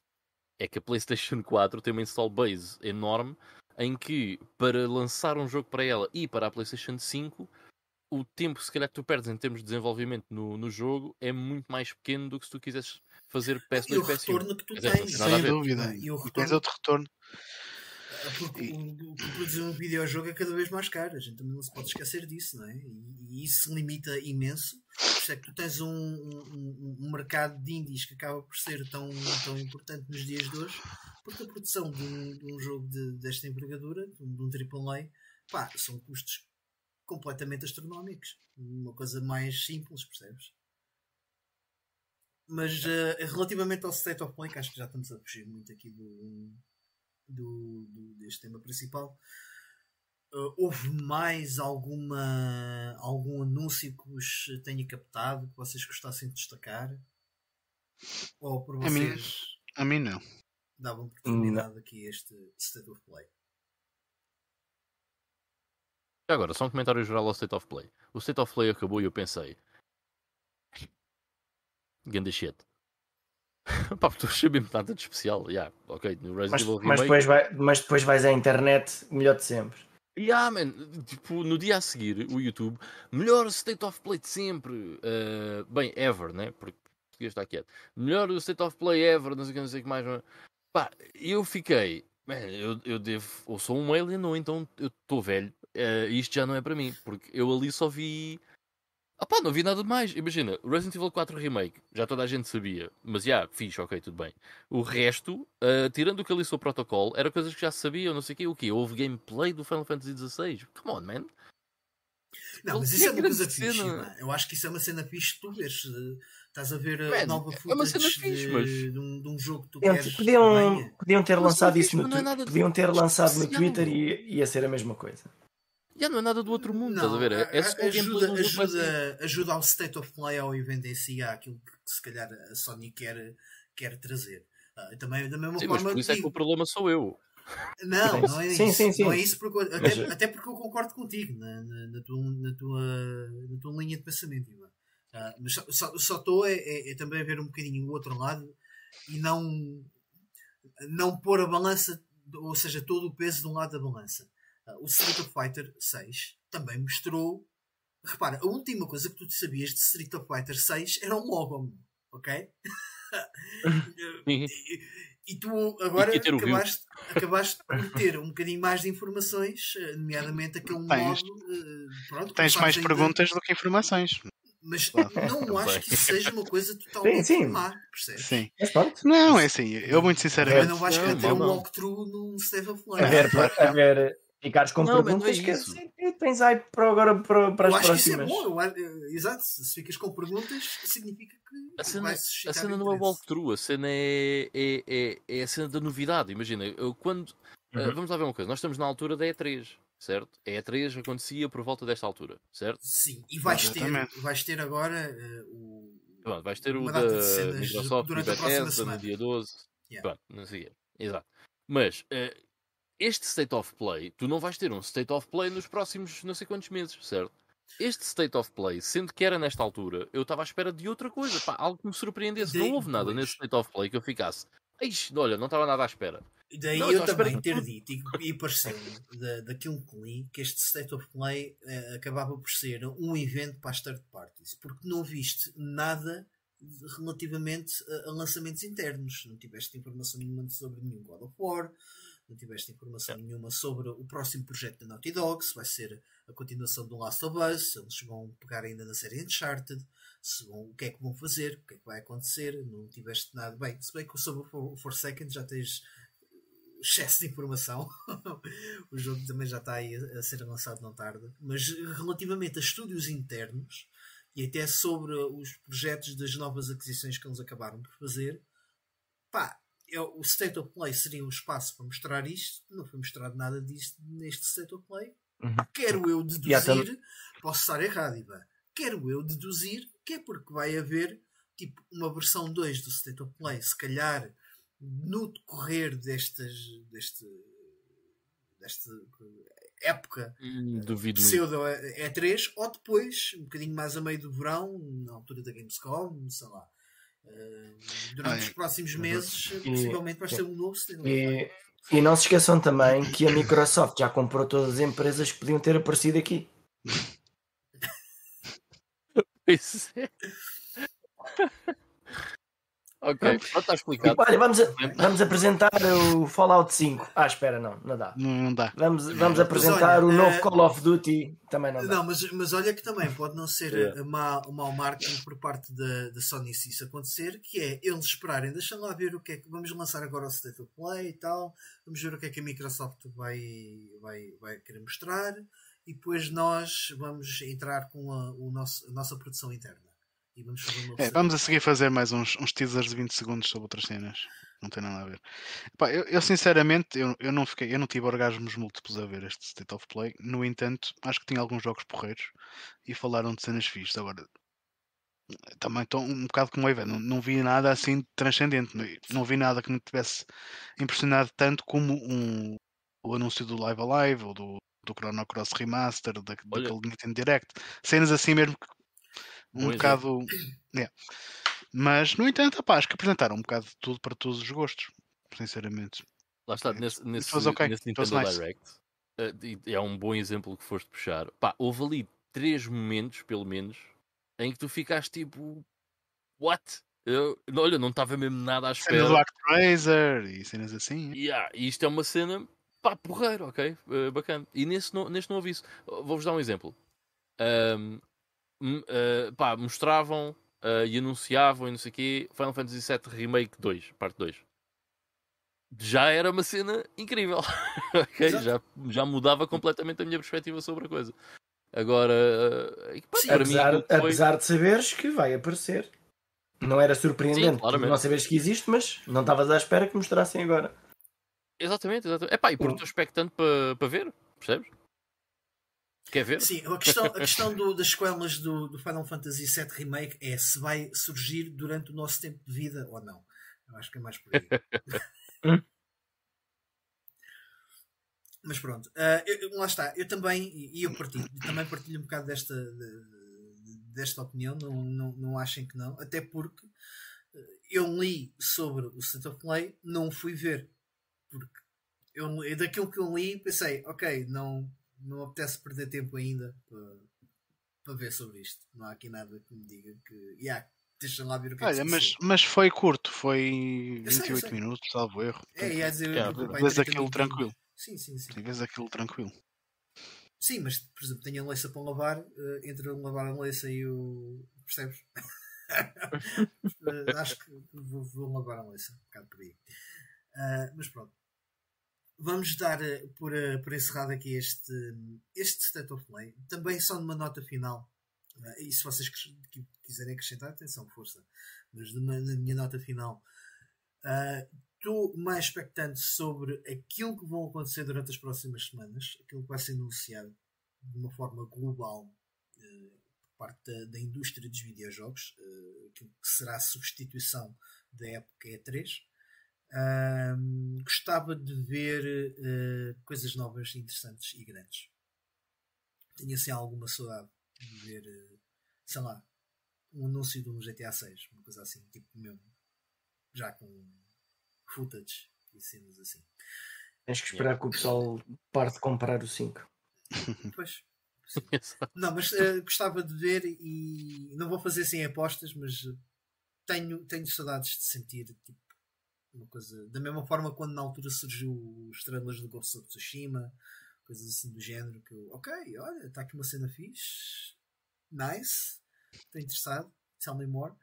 Um, quer ver se, se isso surge uh, e estou com alguma fé que a, a Microsoft uh, rebente com isto tudo nesse, nesse aspecto. Pode ser que esteja errado. Eles têm alguma coisa programada? Dia 12 de junho. Yeah. Uh, Bethesda e Microsoft. Very nice.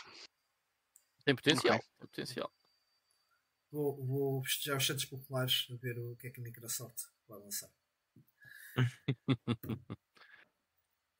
um, algum, algum comentário para fechar o, o Santa Play da vossa parte?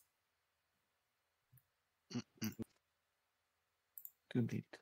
Ok, então sendo assim, vamos passar àquilo que é o nosso Playing Now. Uh, eu vou fazer uma coisa diferente. Uh, não, não, se importam que comece eu a fazer uma Playing Now, vai ser muito curtinho. Como te atreves? Como me atreves? How dare you? You. You. Bem, eu ando a jogar ainda o, o Zelda e vou comer um bocadinho as palavras uh, que disse. Não vou comer. Mas a semana passada eu disse que uma cena bué da fixe no Zelda era tipo não ir ver um walkthrough explorar e ver o que é que se passava. Ah, sim, é fixe ok, aconteceu isso. Eu estou há uma semana completamente perdido. No, no, qual, das, qual das dungeons?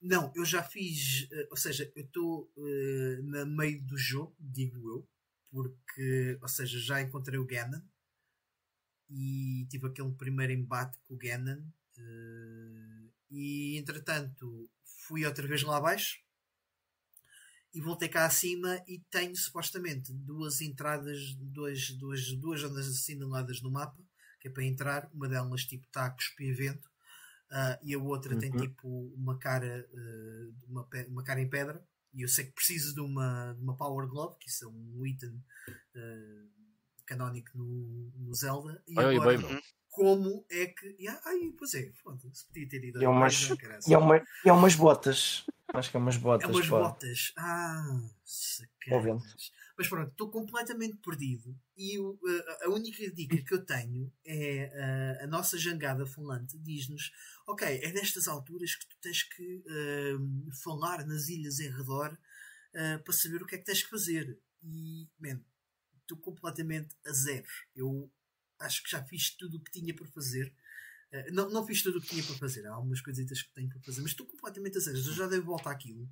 Uh, só que a cena já falaste com os NPCs todos que havia. Pá, basicamente, à noite e durante o dia, ok? Porque há eventos. Uh, o que é giro Pronto, e agora é, é, a parte que eu vou dizer. Não, mas a semana mantenho as, as, palavras da semana passada. A parte que é gira nisto é que eu já descobri uma data de cenas que se calhar não era suposto eu, eu descobrir, ou que não, ou, ou, ou, à partida não, não iria dedicar tempo a fazer eh, esse tipo de quests, mas que tenha dado a fazê-las porque me tenho divertido bem e também um bocado na expectativa que aquilo uh, possa, sei lá, dar-me algumas luzes daquilo que possa fazer. Entretanto, descobri uma cena uh, hoje, uh, desculpem, ontem à noite, de ontem à noite para hoje, uh, que há um, um remoinho gigante que aparece no meio que basicamente apanhava-me e me mandava-me para outra zona do mapa. E ah, lembrei-me de usar a flecha tipo, no, no gajo que está lá no topo desse remoinho e aquilo resultou e, e ah, ganhei um poder novo. Uh, mas ainda assim, não, esse poder não me resolve o problema que tenho em mãos. E também descobri hoje, uh, ou melhor, já tinha visto, uh, e, e, o jogo é um bocadinho punish, ou seja, o jogo castiga-te um bocadinho se tu não estiveres com atenção, porque de facto isso já, já, já tinha visto. Há um peixe que faz-te o, o mapeamento. Yeah. Há um peixe que faz-te o mapeamento do, do, dos quadradinhos que tu tens ao longo do mapa como é, como é que não tinhas apercebido isso? Eu acho que isso até aparece na história. Não, yeah, não eu, já, eu, já, eu já tinha visto, eu já tinha visto a cena, isso já, já, já tinha acontecido. Uh, só que foi uma daquelas cenas que aconteceu, tipo, nunca mais me lembrei, estás a perceber? Não foi um ponto. Só que isso só é referido uma única vez, estás a perceber? Yeah. Uh, e, e não estavas com atenção. Não, é não, chega. Depois, Porquê? Porque eu, de facto eu já tinha visto aquele peixe a saltitar, ou seja, já tinha visto um peixe a saltitar no meio da água, só que eu pensei que era uma animação, tipo, já estás no meio do mar, há um peixe que salta, uau, claro, tás, faz sentido. Uh, agora não, não tinha. E como é que eu apercebi disso? Porque andava tipo a navegar lá no, à toa, no meio do mapa, e esse peixe passou por mim e apareceu uma setinha, ou seja, que é uma cena que tu podes interagir. E disse: calma lá, isso, mas isto não era um tubarão, porque às vezes há tubarões que andam por ali. Eh, eu, tentei eh, ir outra vez, só que depois não, não, não percebi, não, nem sequer reconheci o peixe. Depois lembrei-me de usar o bait na água e tipo apareceu depois e disse: Ai, era este gajo, era esta cara de cu que me fazia o mapeamento desta porcaria. E eu andava ali com o mapa completamente vazio. Então agora eu ando a mapear aquilo tudo para ver se consigo encontrar. Salvo erro, eu acho que assim tu vai. Eu acho que até o peixe que te dá algumas dicas lá mais para a frente. Yeah, não, não tem-me tem dado algumas dicas.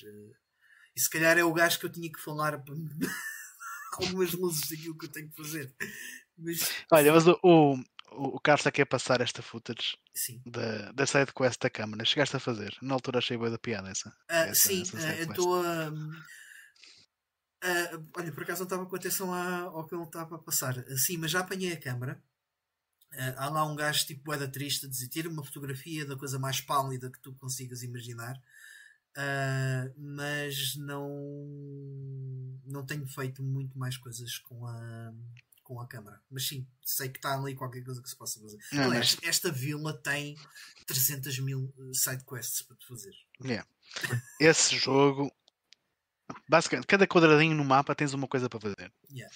Se tu quiseres completar isso a 100%, good luck. Good luck é, é um jogo that. para a vida, não é? Yeah. Não, é, não é bem para a vida, mas cada quadradinho no mapa tem pelo menos um secret. Sim, mas eu estou a achar a piada a pequenos, a pequenos detalhes. Uma história que, eu, que, que também hum, já apanhei, que eu acho que, que, que, é muito engraçada. Logo no início do jogo, quando tu vais a, a, a esta vila, tu entras numa casa de um gajo rico tens lá uns vasos e o que é que tu fazes quando vês um vaso? Destrói os vasos, claro. Os vasos. Então tu portas o vaso e o gajo tipo, o dono da casa entra, meu, isto fazem caríssimo, isto é uma coisa, uma relíquia de família, tipo, o que é que estás a fazer? Vais ter que compensar-me e vais ter que apanhar a minha filha, uh, que estava presa lá no, no sítio específico, onde estava a irmã de, de, de, de Zelda, do Zelda, do, do Link. É? Sim. Link, um, entretanto, quando chega a esse momento do jogo e voltas à ilha, esse gajo está é, tipo com trapos rotos no meio da rua o, o. Porquê? Porque os piratas que levaram as miúdas para, para a ilha pediram uma recompensa brutal ao, ao gajo e o gajo tipo, gastou a fortuna toda nele. Uh, no, com, ou seja, com, com, o salvamento da filha, e, e o gajo agora tipo está-me tá a fazer tipo cobrança. Olha, eu conheço-te, tu és aquele gajo que me prometeu que ia buscar a minha filha, não é? E agora tive que gastar toda a porra da minha fortuna por causa de ti. Muito obrigado, amigo. É bem engraçado. Mas uh, não, é, esse jogo, esse jogo tem um charme mesmo único. E ah, essa side quest da filha tem um final engraçado se a fizeres. Ah, sim, porque eu já apanhei, eh, já fiz parte da side quest em que ela está tipo, a, a, trabalhar na loja de, de um gajo que também ajudas. Lá está, tudo, tudo o que acontece, este gajo, que está a aparecer agora no footage por acaso, Uh, e apanhei-a porque ela ia roubar qualquer coisa e, e demorou-me um bocadinho até porque aquilo precisa de um timing específico para apanhá-la uh, on the act. Uh, mas pronto, mas está tá bem engraçado. Uh, ou seja, isto para tá. dizer, eu estou há uma semana sem andar para a frente no jogo, mas isso não é um problema. Está a ser bem fixe. O jogo está bonito. Yeah. Então, e se soubesses que a versão, na versão da Wii tens uma vela para andar mais depressa? Na versão da Wii U, queres tu dizer? Da Wii U. Sim, sim, não ajuda. Se bem que o poder que eu apanhei agora, uh, que é o do remoinho, que basicamente permite andar. É um portal, né? Uh, uhum. Ajuda bastante. Já resolve esse problema. Yeah, yeah, yeah. Por acaso era um bocado chato eu querer ir para uma zona do mapa, eh, eu basicamente metia o gajo numa direção, ia tirar um café, bebia o café, graças. Acabava de beber o café e o gajo estava a meio do percurso. Yeah. É. Um bocado. Coisa. Mas já, yeah, sim, está fixe. E basicamente é isto. Mas next. Bem. Tu é, que é disto tu, tu é que és o diretor hoje. Hoje é o Director Scott. Fantástico. Então, sendo assim, Ivan, o que é que tu tens andado a jogar esta semana? Alright. Um, então, esta semana joguei 4 jogos. Acabei. 4 jogos. Um, começar pelo melhor deles todos. Que é o Alarm for Cobra 11 Volume 1 Hot Pursuit. que é isto? Para PlayStation 2. Pá, eu devo Midas. dizer que tenho... É, é da Midas, sim senhor. Eu tenho de dizer que me tenho divertido a explorar uh, este shovelware da, da PlayStation 2 no último mês. Tem sido engraçado. Uh, já encontrei aqui uma, umas coisas engraçadas, tipo, tipo os jogos do Hugo. Yeah? Uh, bem, eu pensei que este jogo Uh, era baseado. Era a minha ideia, certo? É que nós controlaríamos um carro da polícia e era uma cena de perseguições e não sei o quê. Tipo, uh, Scariest não, Police Chases, né? Exatamente. Não, mas não. Um, então, é um jogo em que uh, temos quatro. Acho que são quatro. O jogo está dividido em quatro etapas, vá, digamos assim. Cada etapa tem X uh, eventos. Um, o primeiro evento é sempre um time attack. Que se vocês não estiverem a, a, ouvir no Spotify, estiverem a ver no YouTube, é exatamente aquilo que podem estar a ver agora. Uh, e depois, a partir daí, são corridas, três ou quatro voltas a uma pista. Uh, a cada evento vai aumentando o número de corridas que, que, que, que, vamos ter que fazer. Portanto, o primeiro é só uma, depois é duas corridas, depois três, depois quatro. Portanto, fica cada vez mais secante. Uh, e depois, uh, o último evento é sempre realmente uma perseguição. que pelo menos na minha experiência, pode eh, acabar em cerca de 11 segundos. Portanto, acaba por ser a coisa mais anticlimática uh, de sempre. Uh, uh, epá, é um jogo muito fraco. Um, uma coisa interessante no jogo é que acaba por dar origem à série Crash Time, que depois sai na Xbox 360 e que ainda existem 5 Crash Times. Que supostamente não são jogos fantásticos, mas também não são jogos maus. Supostamente são jogos uh, divertidos. Epá, repara, uh, se tu olhas para este jogo, estamos aqui a ver as imagens. Não, isto a nível gráfico parece estar top para uma PS2, digo já. Não está. Não digo top, mas better um than a para um jogo de Amidas, desculpa, para um jogo de Amidas, está ah. top. ok, aí eu até concordo que é, é, é, é um shovelware interessante nesse aspecto. Não um grande turismo. Okay. Mas esta footage que também estão a ver, pelo menos parece-me a mim que não, não está é, a correr tá em, numa PS2. Está em H... Não, está em HD. Não, isso, Foi, porque aquilo que eu joguei estava bem fazem. pior. Os emuladores okay. Mas vá, sim, mas sim, sim. Uh, lá, a gente pode experimentar por aqui em 360p uh... e se calhar ficamos com uma ideia melhor. Mas uh, epá, não é. Olha, eu, Agora... o poste ser destruído, mas continua aceso. Olha para aquilo. Sim, tem bem cenas dessas. É pilhas, meu. São pilhas lá assim. Numa das perseguições, uh, que, epá, aconteceu-me numa das perseguições, uh, eu ir contra o, contra o carro. Uh, era um Ferrari, tipo, a imitar um Ferrari. Um, e o carro saiu pá, do mapa, né? Um, e eu nunca. Pronto, perdi. Porquê? Porque não o consigo apanhar porque ele está fora do mapa. Pá, cenas uh, impressionantes. Clássico. Uh, yeah. Mas pronto, uh, mas uh, não é um terrível jogo de shovelware, portanto, daqueles jogos podres da PlayStation 2, não é sem dúvida o pior. Há coisas muito piores do que isto. Mas enfim, Uh, já estou a falar mais sobre um jogo deste género. Uh, depois veio um, joguei um jogo muito melhor uh, no dia a seguir. by the way, o Alarm for Cobra 11 acaba-se para ir numa hora e meia. Os, as etapas todas. este jogo favor, já é mais complexo. falar destes jogos, Ivan. Eu acho que o pessoal sim, sim, sim. quer eu, eu tenho interesse. Este é o ponto alto do meu, do, da minha noite. este jogo já é muito mais complexo. Já demorou para aí umas duas horas e meia. Uh, e estou a falar do Sea Monsters, a Prehistoric Adventure. Isso é bada louco, meu.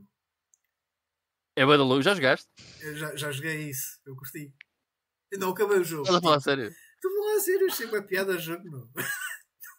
eu, não eu não acabei, tipo, foi daqueles jogos de um gajo quando arranjava os bundles e tipo metias-te a experimentar Sim. as cenas. Uh, eu achei uma piada, tipo. Deixa-me assim, adivinhar, jogaste 10 minutos. É pá, 30, se calhar. Mas 30 piada. minutos? Ah, yeah. chegaste quase a meio do jogo, meu. Ok. A cena é, o jogo ao início até tem uma certa piada. Porquê? Porque ao início simplesmente tu andas lá por uma zona, pá, baixo d'água, lá pro, pelo meio do mar, a apanhar uns fósseis. Uh, e esses fósseis depois uh, conforme tu apanhas 4 ou 5 fósseis, constroem uh, o fóssil inteiro de uma criatura e tu podes utilizar essa criatura para andar a nadar de um lado para o outro. O que até é engraçado, é pá, e há boé de criaturas diferentes e todas elas têm Uh, estatísticas diferentes. Uh, há umas que têm mais, conseguem aguentar mais tempo sem vir à superfície. Uh, enfim, há, há várias. Há uns que são mais rápidos, outros mais lentos. Há uns que dão mais dano porque há combates contra tubarões e outros bichos assim. Há uns que são, dão mais dano, outros que dão menos dano. Pronto, há ali umas características engraçadas nos, nos seres, nos animais. só que um problema é que uh, o jogo durante duas horas e meia uh, acaba por ser só isso. E o combate é, epá, é muito irritante, porque eu nunca percebi muito bem, eu lá consegui matar o que tinha a matar, mas nunca percebi muito bem como é que aquilo funcionava. Uh, e depois há aqui uma parte extremamente irritante neste jogo que é uh, às tantas nós temos que vocês lembram-se no Echo da Dolphin, em que temos aquela mecânica que se Sonar. podemos saltar ah, fora d'água assim muito alto, que é até como começa o jogo, vocês têm que fazer isso para começar o, uhum. os, os, eventos do Echo da Dolphin. Pronto. Uhum. Aqui tem uma coisa desse género que nós temos de passar de uma ponte para a outra, ok? De, de, um, de um pedaço de água para o outro. E primeiro que eu percebesse como é que isso se fazia, oh my god! uh, e depois, há outro problema que é, vou ver à net como é que se faz, mas quem é que jogou o Sea Monsters a pré-histórica dele? Ninguém! Podias, então... podias, ser, podias ser um gajo fixe e tinhas posto a tua playthrough na internet, assim já não havia mais, mais dúvidas. Ias ao GameFAQs e escrevias sobre o jogo, estás a ver? Desculpa, fiquei sem o meu headphone. Ele, ele, ele não ouviu as vossas piadas. Não, não ouvi, não, não, ouvi, não, ouvi. Não era uma piada, era uma sugestão. Podias ter sido um gajo fixe, tinhas feito um vídeo de playthrough do jogo. Pá, para a próxima pessoa. Não, não, porque eu, eu, eu, quero que as pessoas sofram o que eu sofri. Então, se eu passei por isso, eu também vou passar. é um gajo opa, mas realmente. partilhar essas coisas. Partilhar o não foi fácil de perceber, mas pronto, lá apanhei a cena. Só que depois ainda tem outro, outro desafio uh, horrível. Uh, o jogo está feito também por missões. Uh, e lá mais para a frente nós uh, temos acesso a seres uh, terrestres. Opa, e vocês não estão a ver a dificuldade que é passar de um ser. O que... Fazer com que o ser terrestre vá para a água. Isto pode parecer ridículo, mas não é. primeiro, não é em todo lado. só dá para passar da água para, o, para, a terra e da terra para a água em certos sítios específicos. Uh, e depois uh, tem que haver ali uma giga-joga dos analógicos que não é nada intuitivo. Epá, e é super irritante porque há uma missão uh, em que nós temos um tempo relativamente limitado para fazer ali quatro coisas e uma delas envolve sair da terra para ir para a água. E quando isso acontece, nós já só temos pouco tempo para chegar até uh, a um tubarão que temos que uh, derrotar. Um, ou seja, ainda temos que fazer esse combate. Epá, bem, essa missão tive ali para aí meia hora estou com aquilo, pá, horrível. Um, e depois o fim do jogo é a coisa mais pá, sem sal de sempre, que é nós temos acesso a um voador, que é tipo uma espécie de pterodáctilo, mas tem outro nome. Uh, nós ganhamos acesso ao pterodáctilo e eu pensei, olha, agora fixe, vai dar para voar, vai dar para ver o mapa por cima, porque pá, isto com estes gráficos isto vai ser impressionante. Um, não, nem por isso o jogo acaba. Yeah, o pterodáctilo começa a voar e aparecem os créditos. E eu, ah, tá bem, ok. Não tiveram tempo pá, para fazer essa parte. Já, já jogaste o Everblue Meu Deus. da PS2? Não, mas por acaso gostava de jogar. O, pronto, é que é, assim não é essa. O Everblue é um jogo fantástico para pessoas que têm insónias. Este era um bocadinho mais ativo. Percebes? Uh, uh, há um na PS1 que é tipo isso também, que é o Diver's Dream. Não sei se conhecem. É um jogo da Konami, por acaso. Uh, bem, mas enfim. Não, Sea Monsters a Prehistoric Tale. Enfim. É, mas epá, até foi divertido. Eu tenho que admitir que eu divirto-me com, com estes jogos. E também é assim, isto um joguei na segunda-feira, outro joguei na terça-feira. Uh, é uma noite de volta disto e estes jogos são muito fáceis de acabar. Uh, epá, e é, é, sempre engraçado. Pronto. Uh, depois, o resto da minha semana foi a jogar Metroid para a NES. Ora bem, o que é que há a dizer sobre o Metroid? Um bocado difícil. Hum, um bocadinho. Bué mais difícil do que os outros jogos de Metroid que eu, que eu joguei. Eu estou com muita um, vontade de começar a jogar Metroid. Só que epá, uh, muitos jogos que tenho que adicionar à minha, ao meu backlog. Mas, mas vale muito a pena, Mike. Eu digo-vos uma cena. Este jogo é de 86, ok? Este jogo é pré-Legend of Zelda, ok? Este jogo é fenomenal para ele, sai, ele sai no mesmo ano, salvo erro. Sim. 86 uh, é aquele sim, ano fantástico sai, dos sai, Castlevanias e do. Sim, Des... Castlevania. 86 yeah. é, 86 é brutal, já. Yeah. Um, bem, mas este Metroid, epá, este jogo é fabuloso. Uh, agora, preparem-se, um, porque não é fácil. Não. e o problema maior com o Metroid é começar. O início do jogo é muito, muito, muito difícil. Quando nós conseguimos apanhar uh, os vários poderes que temos à disposição, que acaba por ser muito parecido àquilo que temos à disposição nos outros Metroids a seguir, pelo menos do, dos que eu joguei, portanto, Super Metroid, uh, Metroid Fusion, uh, Metroid Dread, acaba por ser muito parecido ao que temos à disposição nesses jogos, aliás, igual, com uma coisa ou outra em falta. O que é surpreendente, porque estamos a falar de um jogo de NES de 1986 com dois botões. Yeah. Ok, com o A e com o B. Um, Uh, depois de termos os poderes e de começarmos a apanhar os poderes, o jogo torna-se muito mais simples, muito mais fácil, mas até lá é um desafio bastante grande. Um, e, em, embora o jogo tenha vidas infinitas, uh, quando nós morremos, nós perdemos um, todos os. Não é perdemos os L-Tanks e isso tudo, mas temos que recomeçar a ganhar outra vez a vida e, e os mísseis que perdemos ao matar inimigos. É um bocado como isso... um shooter, não é? Uh, sim, exatamente. Tipo, um, um bocado como um shmup. Uh, só que aqui demora muito mais tempo do que num shmup. Uh, e isso torna, às vezes, a experiência muito frustrante, porque um, lá está, nós temos vidas infinitas e está-se bem, mas ao mesmo tempo o grind que é necessário de cada vez que morremos é grande. E morrer no Metroid, pelo menos para mim, foi comum. Não foi algo que acontecesse pouco. É por exemplo, posso dizer-vos que no Metroid Fusion raramente morri. Duas ou três vezes, ou nos bosses, mas isso pronto, é, acaba por ser natural. Uh, agora aqui no Metroid eu morri, uh, morri muitas vezes. Recomendavas uh, isso num, num emulador ou um sítio que tivesse save states? Não acho que haja necessidade, sabes? Uh, Eu acho que sim, a menos que queiras apanhar os poderes todos outra vez. Para evitar, para evitar esse, esse, sim, essa recuperação mas, das coisas. Sim. Mas essa, isso no fundo faz parte da, da experiência. Porquê? Porque eu uhum. se calhar tentava. Eu se calhar aqui tinha muito mais cuidado em não morrer do que tive noutros jogos. Estás a perceber? Eu tentava mesmo não morrer. Eu, eu era capaz de voltar atrás e estar a farmar um monstro para ter eh, energia para não me aventurar num corredor porque sabia que possivelmente poderia morrer. Yeah. Uh, e isso faz parte da experiência, estás a ver? Isso faz parte da cena. Um, mas pronto, uh, apesar da dificuldade uh, do jogo, que pode em certos pontos ser algo frustrante, epá, e depois tem bem de inimigos com vocês, lá está, se não tiverem a ouvir só no Spotify, mas a ver no YouTube, o jogo tem bem de inimigos com bad patterns diferentes uh, e nem e sempre cena... fazem a mesma coisa. É que nem é falta de, dos poderes que eles vieram inventar nos jogos seguintes, mas a possibilidade de tu não. Aliás, a impossibilidade de tu te agachares e disparares.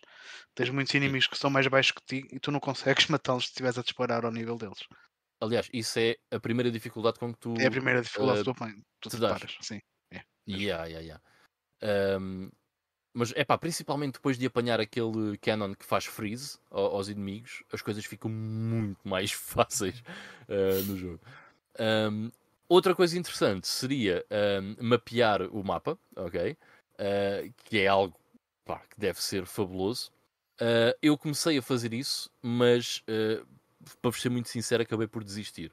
Porque eu, uh, à semelhança do que me aconteceu no Fantasy Star, na última dungeon do Fantasy Star, eu perdi-me uh, no, no onde é que estava. Uh, e acho que para mapear ia perder muito mais horas de jogo do que aquelas que. Eu já estou preparado. Eu estou preparado para este tipo de coisas. Uh, não, e é muito fixe, é muito fixe. Uh, eu estava a fazer o mapeamento um, e depois metia sempre algumas coisas que me lembrava do mapa, do estilo aqui há esta plataforma para eu me lembrar, ah ok, aqui é onde está isto, ou onde é que está aquilo, uh, e é divertido, mas é pá, estava-me a demorar mesmo uh, demasiado tempo, e depois com o grind e não sei o que, acabei por, por não o fazer. Ou seja, pensei, se eu estivesse em 1988 se eu estivesse em 1988, eh, eu tinha uma Nintendo Power com o mapa, portanto não estou a fazer batota, estou só a usar uma Nintendo Power, só que é digital. um, mas, uh, pronto, para concluir, este jogo é muito bom, uh, eu adorei e gostei muito do tempo que passei com ele, tal como todos os outros Metroids. Uh, esta série é fenomenal e quanto mais jogo jogos dela, mais gosto da, da série Metroid. Uh, já sei que o Carlos vai dizer: tens que jogar os Prime, I'll get there. Yeah. I'll get there. uh, I'll get there. Um, mas epá, pelo menos estes 2D acho que são jogos uh, fabulosos. Sentes... Até agora não houve nenhum que eu, que eu não gostasse. Sentes que este jogo possa ter influenciado, possa ser o responsável, por exemplo, pelo Castlevania e pelo Zelda terem tomado direções diferentes nos segundos títulos, ou não? Ou dirias que não? É simplesmente o Castlevania 2 e o Zelda. O Castlevania, sim, um... o Zelda já fazia um bocadinho isto da exploração, só que yeah. perspectiva Aliás, diferente. no, no segundo Zelda até voltaram atrás.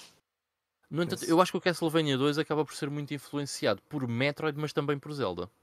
Acho que acaba por ser um bocado do, dos dois. Um... Mas o, o, o que a mim mais me impressiona neste jogo em particular, porque este foi dos últimos Metroids que eu joguei, Hum. Foi o quão parecido ele era com os outros. Eu pensei que fosse uma coisa muito sim, mais arcaica. É? Ou melhor, sim, não, eles, sim, o contrário. Com, com a fórmula, parecidos com este, eles, é? eles, eles criaram sim, a fórmula certa. Porque eu joguei ao contrário. Yeah. É, é, é, porque tu pensas, ah, se calhar era só um action platformer e pô, se calhar transformava-se numa bola e pouco mais, mas não. Tipo, não, tem lá tem tudo. A gente yeah, está é primeiro. Yeah. Sim, sim, sim. Uh, a fórmula e os nomes dos itens que tu, que tu apanhas em todos os outros, tipo a suit do, do calor e não sei o que, está lá tudo. Está lá, está tudo no. Isso, isso estás a dizer, Carlos, faz-me lembrar muito quando eu joguei o primeiro Metal Gear há coisa de dois anos. Fiquei impressionadíssimo com o quão o primeiro Metal Gear tinha tanta coisa de, daquilo que depois viria a ser Metal Gear Solid. Uhum. Yeah. Então percebo perfeitamente o que estás a dizer. Uh, ok, e o último jogo que eu vou falar é o Martha is Dead. E este é um jogo que eu não vou poder falar muito, mas foi um jogo. É pá, cuidado com os spoilers, Carlos. no que vais mostrar no YouTube, é melhor meter só o mesmo início. É só supostamente o início do jogo. é, é melhor meter só o início. Um, o que é que é o Martha is Dead? Ora bem, isto é um jogo uh, de uns senhores que é eh, LKA, acho uma coisa assim do género. Que o único outro jogo que fizeram é um jogo que eu também tenho para a PlayStation 4 chamado The Town of Light, que eu ainda não joguei. Uh, mas a semana passada, eu acho que foi mesmo esta semana que passou, um, ou então foi a outra. Epá, houve um youtuber qualquer uh, que eu sigo que falou disto, do Martha is Dead. Epá, eu nem ouvi muito bem o que é que ele estava a dizer sobre o jogo mas um, eu, como é um daqueles youtubers em que eu confio muito na opinião dele um, e era uh, uma espécie de survival horror bem intenso por aquilo que ele estava a explicar, eu vi isto e pensei, I'll take it. E trouxe para casa. E era para ser o meu jogo de fim de semana, vá, digamos assim. Uh, acabei por acabar o jogo no fim de sábado, porque o jogo é relativamente curto, deve ter ali umas 6 horas de jogo, talvez. Um, mas o Marta is Dead uh, é um jogo de terror, exploração, meio walking simulator, como se costuma chamar hoje em dia, uh, com alguns puzzles pelo meio, em que o forte é a narrativa. E é aqui que eu não vou falar. Sim, diz, desculpa. Não, não, não, eu só levantar a mão e dizer Almeida. Yeah. Uh, eu, mas buy it and play it. E é, é, aqui que eu vou, se calhar, parar de falar uh, nos aspectos do jogo. Porquê? Porque a narrativa é inacreditável. Mas qualquer coisa que eu diga, eu parece-me que vai ser um spoiler. E eu devo dizer. Nuas. Uh, opa, tem tudo e mais alguma coisa que tu pensares. Sei lá, tem, tem tudo. Uh, tem alguns momentos que, pelo menos a mim, me meteram extremamente desconfortável. Aliás, houve um momento em que eu disse: Eu não vou fazer isto. E eu tive para desligar o jogo e dei o comando para a mão da minha namorada e ela fez. E eu virei as costas. E quando essa cena acabou. O quê? Comer um bife? Mataste um. Não. Depois logo vem. Mas uh, não foi o único momento que me fez assim um bocado de volta ao estômago. Agora é que me apercebi o que é que o Ivo disse. Esquece. Tu também não te apercebeste. Ele não. disse comer um bife.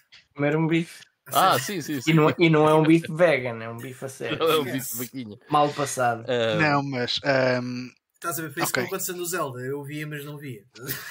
Uh, mas enfim, uh, há, há, há, alguns momentos neste jogo que hum, são complicados e eu depois vim a saber que a versão de PlayStation 4 não está censurada, mas está censurada. Ok? A PlayStation 4 e a PlayStation 5. A única coisa que acontece é que uh, há duas coisas que são Quick Time Events, que aqui são cutscenes em vez de ser Quick Time Events. Uh, e há uma fala no fim do jogo que não está presente nestas versões. Sinceramente, não se perde absolutamente nada. O jogo é exatamente igual jogarem na PlayStation ou noutras versões.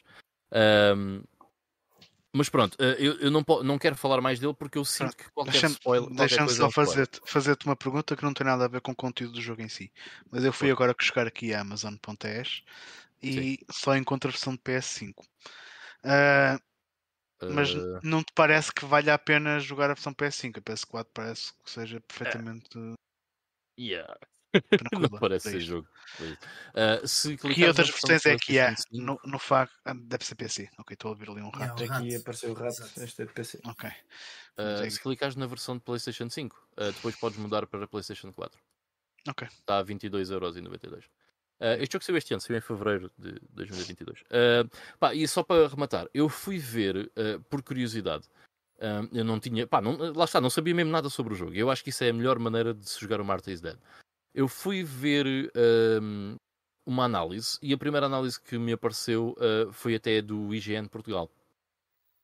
Que eu li e pensei, esta análise um, é horrível porque está a dizer demasiado sobre o jogo mas ao mesmo tempo eu percebo que temos que dizer qualquer coisa, né? Estamos a escrever para uma publicação, temos que dizer qualquer coisa. Revive o jogo. É Bem, este é um jogo fixe, mas não posso falar sobre ele. Não é Exato, não podemos fazer isso, não é? É o que o Ivan mas... está a fazer, basicamente. Eu, o que se... mas o que eu vos recomendo é não vejam nada sobre o jogo, joguem o jogo se gostam de, umas, de jogos de terror e de uma experiência que vos vai dar assim alguns pontapés no estômago, basicamente. Um, mas, uh, para rematar, o Marta is Dead acabou por ser uma experiência incrível, ok? Eu, eu adorava falar sobre o fim do jogo. Eu adorava falar sobre o fim do jogo, mas não vou falar sobre o fim do jogo com alguém que não jogou, because it doesn't make sense. e porque seria um spoiler enorme qualquer coisa que eu diga sobre o final, mas é incrível, incrível mesmo. Um, e foi uma autêntica surpresa este jogo. I'm floored. Eu, quando acabei o jogo, disse: Eu nunca mais me vou esquecer disto. Há uhum. muitos jogos que nós depois não nos lembramos e pá, ficam perdidos na, na, nossa memória. Eu nunca mais me vou esquecer da maior parte das coisas do Marta is Dead. And eu vou, dar o, eu vou dar o spoiler: a Marta está viva. Marta, um... eu, eu, não sei nada sobre o jogo, ok? Se eu acertei, lamento. Não, não, me... não, não, não é por aí. É, mais, é, mais, é muito mais interessante que isso. No comments, yeah. Yeah. Um, mas pronto, uh, por favor, joguem o Marta is Dead. E para o meu playing now é isso. Ah, só, só, só, só, um comentário. Eu já, eu já conheci o, este jogo, não, não o jogo em si, mas já, já tinha ouvido falar sobre o Marta is Dead. Uh, a primeira coisa que me vem à cabeça quando, quando ouço assim Marta é, é a Marta do, do Dark, uh, da série Dark. Ah. Marcou-me yeah. tanto que a primeira, coisa, a primeira imagem que me aparece é tipo a, a personagem. Só uhum. uma cena à parte. Vejam Dark, também é fixe. Um, Carlos, eh, já que estás aqui em grande plano um, oh. no, no YouTube, vamos lá. Vamos lá ao, ao teu playing now. Eu vou ser muito rápido, apesar de serem quatro jogos. Não, não tenho muito para dizer sobre cada um deles. Sim, sim tu não estás cá três semanas? Oh, sim. Não é que tenha jogado muito, ok? Podia ter jogado disto tudo numa semana. Aliás, tirando este jogo em particular, o Wario Land 4, os outros três joguei mesmo durante esta semana. Este foi o que eu fui jogando. Sim, e também já falei dele nos últimos vídeos. Sim. Land, não foi? Estavas a jogar uma Pronto. vez que. O, sim, sim. É, okay. Pronto, já cheguei ao fim, foi fixe, nada de especial. Gostei muito mais do estilo de jogo do Wario Land 2. É, este é bastante mais linear. Um, Diverti-me com, com os bosses, mas não há, não há nada que se possa dizer assim que não tenha já dito sobre o jogo. Um, não há não há muitas situações. Há, lá mais para os últimos níveis, há alguns em que a gente ficamos a pensar o que é que temos de fazer para, para progredir, mas nunca demoramos muito tempo até perceber o que é que temos de fazer. Portanto, nada de especial. Um, é, é giro, é interessante, mas nada de especial. Depois, foi o meu jogo uh, de praia. Portanto, o jogo que levei para a praia, levei um, Game Boy Advance e levei este cartuchozinho do Mario e Yoshi. Mario Yoshi é um jogo para Game Boy, puzzle, uh, que eu já tinha jogado há muito tempo. O jogo não tem propriamente um fim, mas eu considero que já cheguei ao fim. Um, portanto, é um, é um jogo puzzle engraçado. Eu gosto muito dele. Eu gosto tanto deste tipo de jogo no Game Boy como gostei de jogar o, o Tetris. Se bem que no Tetris eu joguei muito, muito, muito, muito no Game Boy. Aliás, o Tetris no Game Boy tecnicamente até tem um fim, portanto eu joguei o suficiente para chegar ao fim do Tetris. Uh, neste aqui uh, tem um modo A e um modo B. O modo A é infinito, portanto isto vai ficando mais rápido, mais rápido, mais rápido, até que eventualmente perdemos. E tem um modo B uh, que parece-me que talvez possa ter um fim, porque uh, aparecem logo uma série de personagens e o objetivo é limpar o tabuleiro. Mas a partir de certa altura, aquilo começa mesmo lá em cima e só com muita sorte é que nos saem os personagens certos para formarmos ali o grupozinho de dois e para começar a, a, a devastar naquilo. Então é, era, era muito, muito à sorte para, para ser uma coisa que eu pudesse dizer que, que queria tentar chegar ao fim. Mas pronto, é o jogo ainda continuo a levar o Game Boyzinho para a praia e jogo lá um bocadinho quando, quando não há mais nada para fazer. Pronto. Depois, jogos que joguei na Xbox Series X uh, por causa do meu filho. O meu filho está sempre a descarregar os jogos, todos que lá aparecem, uh, normalmente muitos indies, que ele acha que tem piada ou que aparece lá que diz que dá para dois, e ele descarrega. Um deles foi este, que é o Young Souls.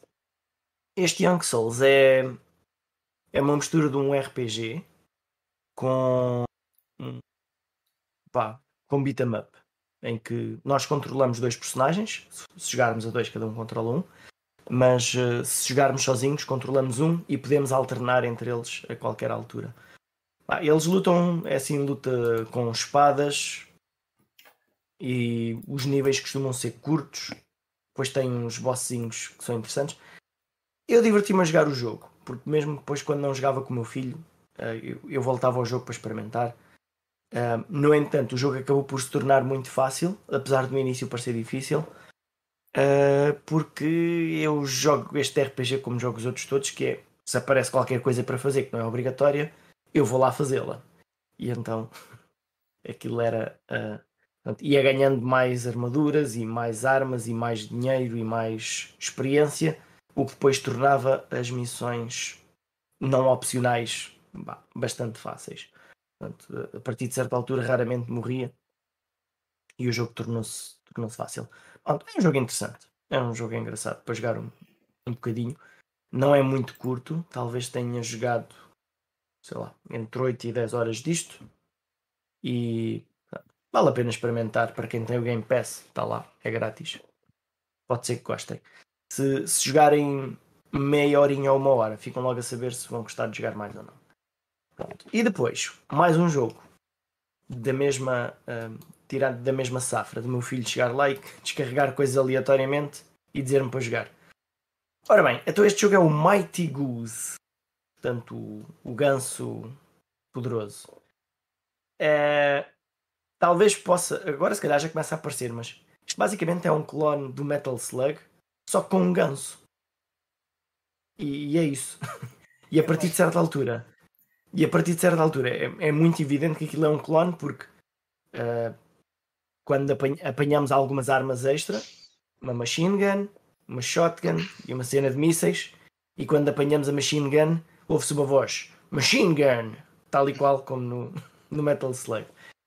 Uh, pronto, e depois uh, estávamos ali a não perceber como, o que é que era o, a parte dos dois jogadores, porque só há um ganso, mas depois apanhamos um, salvamos uns personagenzinhos que dá para serem controlados pelo segundo jogador.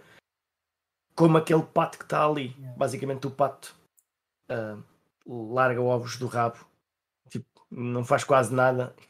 Portanto, o segundo jogador tem uma experiência muito ranhosa. Um, mas pronto, é, é, um, é um jogo. É um jogo divertido. É isso que ia dizer, parece bué fun. E, e uh, é. o, o, estilo, o estilo gráfico é muito louco. É, e, e, e, depois isto tem um especial é, que quando carregamos no Y é, ele grasna. Mas é só isso, não faz mais nada, ele grasna. Ah, é Estamos a ir a disparar, a correr e carregamos no Y e ele. Just because. Uma, uma coisa muito Sim. gira no, no, no Luigi's Mansion é tu teres um botão para chamar para o Mario. Eu acho que isso é tipo. Pois é. sim, sim, sim, sim. Yeah. É algo do género neste caso que nunca serve para nada, acho eu, não sei, pelo menos não, não pareceu que servisse para alguma coisa. Não. Mas pronto, é, e depois o, o, o, jogo não é difícil uh, e tem. Depois acaba com os bosses, nada, nada de especial. É Mas os jogos, só os jogos divertido. de, de um, um, botão só para fazer um som bué paro. Tipo, olha, o GTA sim, 2 sim. também, tu tens um, um, um, botão só para dar rotos mano, e, e peitos. Acho que também tinhas no primeiro GTA isso. Isto... No segundo, sim. Bah, isto claramente foi um jogo pensado que podia ter só dois botões, mas depois, pronto, olha, mantém 16 botões. Vamos pôr coisas Vamos a fazer. cenas. Pronto, e, e este foi o meu Playing Now.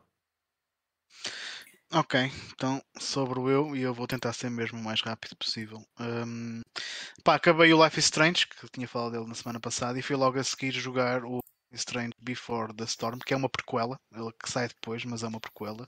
Nós controlamos a Chloe Price, que era tipo a melhor amiga da, da protagonista do primeiro jogo, uh, naquela sua fase mais rebelde. Portanto, é um jogo na mesma uma aventura gráfica em que tem uma narrativa muito forte. Uh, a cena da narrativa, pronto, é que estás ali a lidar com aquela fase rebelde da Chloe, que ela está a lidar com a, com a perda e cenas, depois ela descobre a Rachel, que era uma das personagens que estava desaparecida no primeiro jogo, e há ali também um relacionamento entre elas uh, que pode ficar romântico. Uh, mas sinceramente, apesar da narrativa ter, ter alguma história, a história em si ter alguns momentos bons, eu gostei mais do primeiro, até porque tinhas aquelas cenas da, da, viagem no tempo e de voltar atrás, podes fazer outras escolhas e as consequências que isso teria. Um, acabei por gostar um bocadinho mais da história do primeiro do que deste. E se calhar o facto de ter jogado este segundo jogo logo a seguir ao, ao anterior também pode ter ajudado a eu não ter gostado tanto deste. Um, a Rachel não tem habilidades de viajar no tempo nem nada que se pareça. A única cena nova a nível de jogabilidade que este, este novo Life is Strange traz é a funcionalidade de backtalk, em tu podes entrar ali numa batalha com uma personagem de parlapié e tens que escolher que, que comebacks, que, que, respostas é que vais dar à altura para conseguires ganhar aquela guerra de palavras. Uh, e tal como nos jogos da Telltale, quando estás nessas, nessas batalhas, tens algum tempo limite para uh, as escolhas que vais fazer. Pronto, e de resto, pronto, é um jogo que tem mecânicas de jogo muito parecidas às do primeiro jogo, exceto a parte de, de, viajar no tempo. Portanto, as escolhas que tu fizeres são definitivas, não podes voltar atrás e escolher uma coisa diferente. Uh, opa, e, e that's pretty much it. Um, por acaso queria ver se arranjava o Life is Strange 2, que não, não tenho mais nenhum, mas uh, pelo menos destes dois primeiros jogos acho que é uma série que eu vou gostar de jogar porque a história costuma, tipicamente, está muito bem escrita e a maneira mesmo como a, a banda sonora entra na, na narrativa, acho que está mesmo também muito, muito bem feita. Está uma cena mesmo muito cinemática e muito bem pensada. Um, avançando, joguei também uma cena assim mais retro. Joguei para a PC Engine aqui este Jinmo Dencho, que foi um jogo que até foi o Ivan que me apresentou, que eu não conhecia este lado nenhum. E isto é um clone de Space Harrier, mas em vez de andarmos com um gajo com um jetpack e um canhão uh, a disparar sobre elefantes com mamutos com um olho e, e outras criaturas estranhas, somos um, um samurai que está a correr também e, e, a atacar outras criaturas mitológicas da, da mitologia japonesa. Um, a cena, este jogo é difícil para caraças, porque por vários motivos. Primeiro, tu atacas com uma espada Portanto, e neste tipo de jogos eu sempre tive alguma dificuldade em perceber qual é, é a distância real dos inimigos que estão uh, de, de, nós. E numa PC Engine, apesar disto até ter uma fluidez mais fixe do que o Space Harrier da Master System, por exemplo, um, não é assim tão fluido quanto isso. E a menos que tu apanhes um power-up em que consigas disparar cenas à distância, tu vais andar ali a ganhar no, nos primeiros tempos. E depois tens alguns segmentos de platforming, como já apareceram ali na, na parte do no gameplay que o Carlos está a passar. E o platforming aqui é horrível. Ele é um nível em que é todo em plataformas. Portanto, vai ser outro desafio. Pá, é um jogo bué difícil. Tem algumas ideias engraçadas. Uma das coisas que tem diferente do, do Space Area era o facto de tu poderes parar inclusivamente andar para trás mas uh, é, é, um jogo mesmo bem desafiante pelo simples facto de, de tu começares muito fraco e, e é muito mais fácil tu sofreres dano do que causares. E depois, por exemplo, tu tens um charge attack, mas o, o, o que tu podes fazer de charge attack está ligado à tua barra de vida. Se tu tiveres uma barra de vida tipo a meio, o teu charge attack vai ser com metade da potência. Portanto, é, é um jogo difícil e eles ainda dificultam mais a vida em algumas decisões que fizeram de design. E os bosses, mesmo, os bosses. Tens bosses que demoras para aí 4 minutos a derrotá-los. Isto se, se, não perderes, se tentares fazer uma perfect run. Eles são mesmo autênticas esponjas de balas. Mas pronto, tem algumas ideias engraçadas, mas, mas é um jogo bué de, de desafiante. Uh, e terminei o fim de semana a jogar aqui um jogo que também já, já queria jogar há algum tempo na Super Nintendo, que é este Wii 5, uh, Caffeine Lost Kingdom of Sand, que é um action RPG da série Is. Este é o único da série que até agora ainda está exclusivamente no Japão.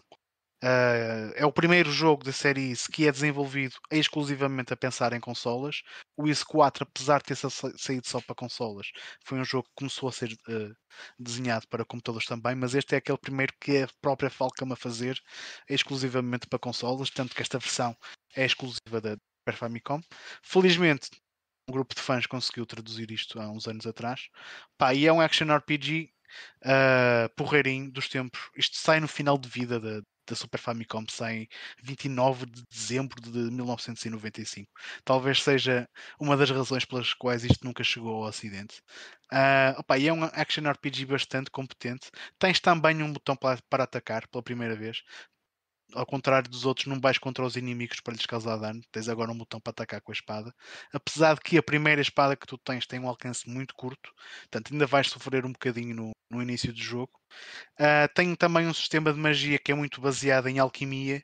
Tu vais apanhar tipo pedras elementais e depois vais ter que ir a uma, uma loja em que misturar pedras para te criar um, uma Flux Stone que te vai permitir usar magias diferentes e tu podes subir níveis físicos e níveis de magia. Portanto, se, se matares inimigos com a espada, ganhas pontos de experiência que te aumentam a, a tua vida e a força e e não sei o. Se atacares, se matares inimigos com golpes mágicos, vais eventualmente melhorar as tuas uh, habilidades mágicas.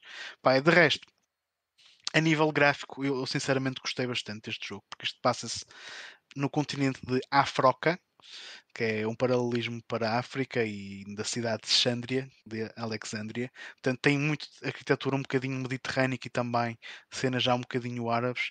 E para um RPG da Super Nintendo, eu sinceramente acho que este jogo, a nível gráfico, não fica nada atrás dos grandes clássicos uh, que saíram nesta, nesta consola. E apesar de não ser o meu Wii preferido, uh, foi, foi uma boa experiência e acho que está aqui mais um forte candidato para a Falcom um dia destes uh, fazer um remake uh, deste jogo, que é o único dos Is assim mais antigos que nunca chegou a ter nenhum remake. Minto, teve um na PS2, só que foi feito pela Taito e também nunca saiu fora do Japão. Mas pelo menos feito pela Falcom, eu acho que este, este jogo poderá ser um, um candidato a ter um remake em breve.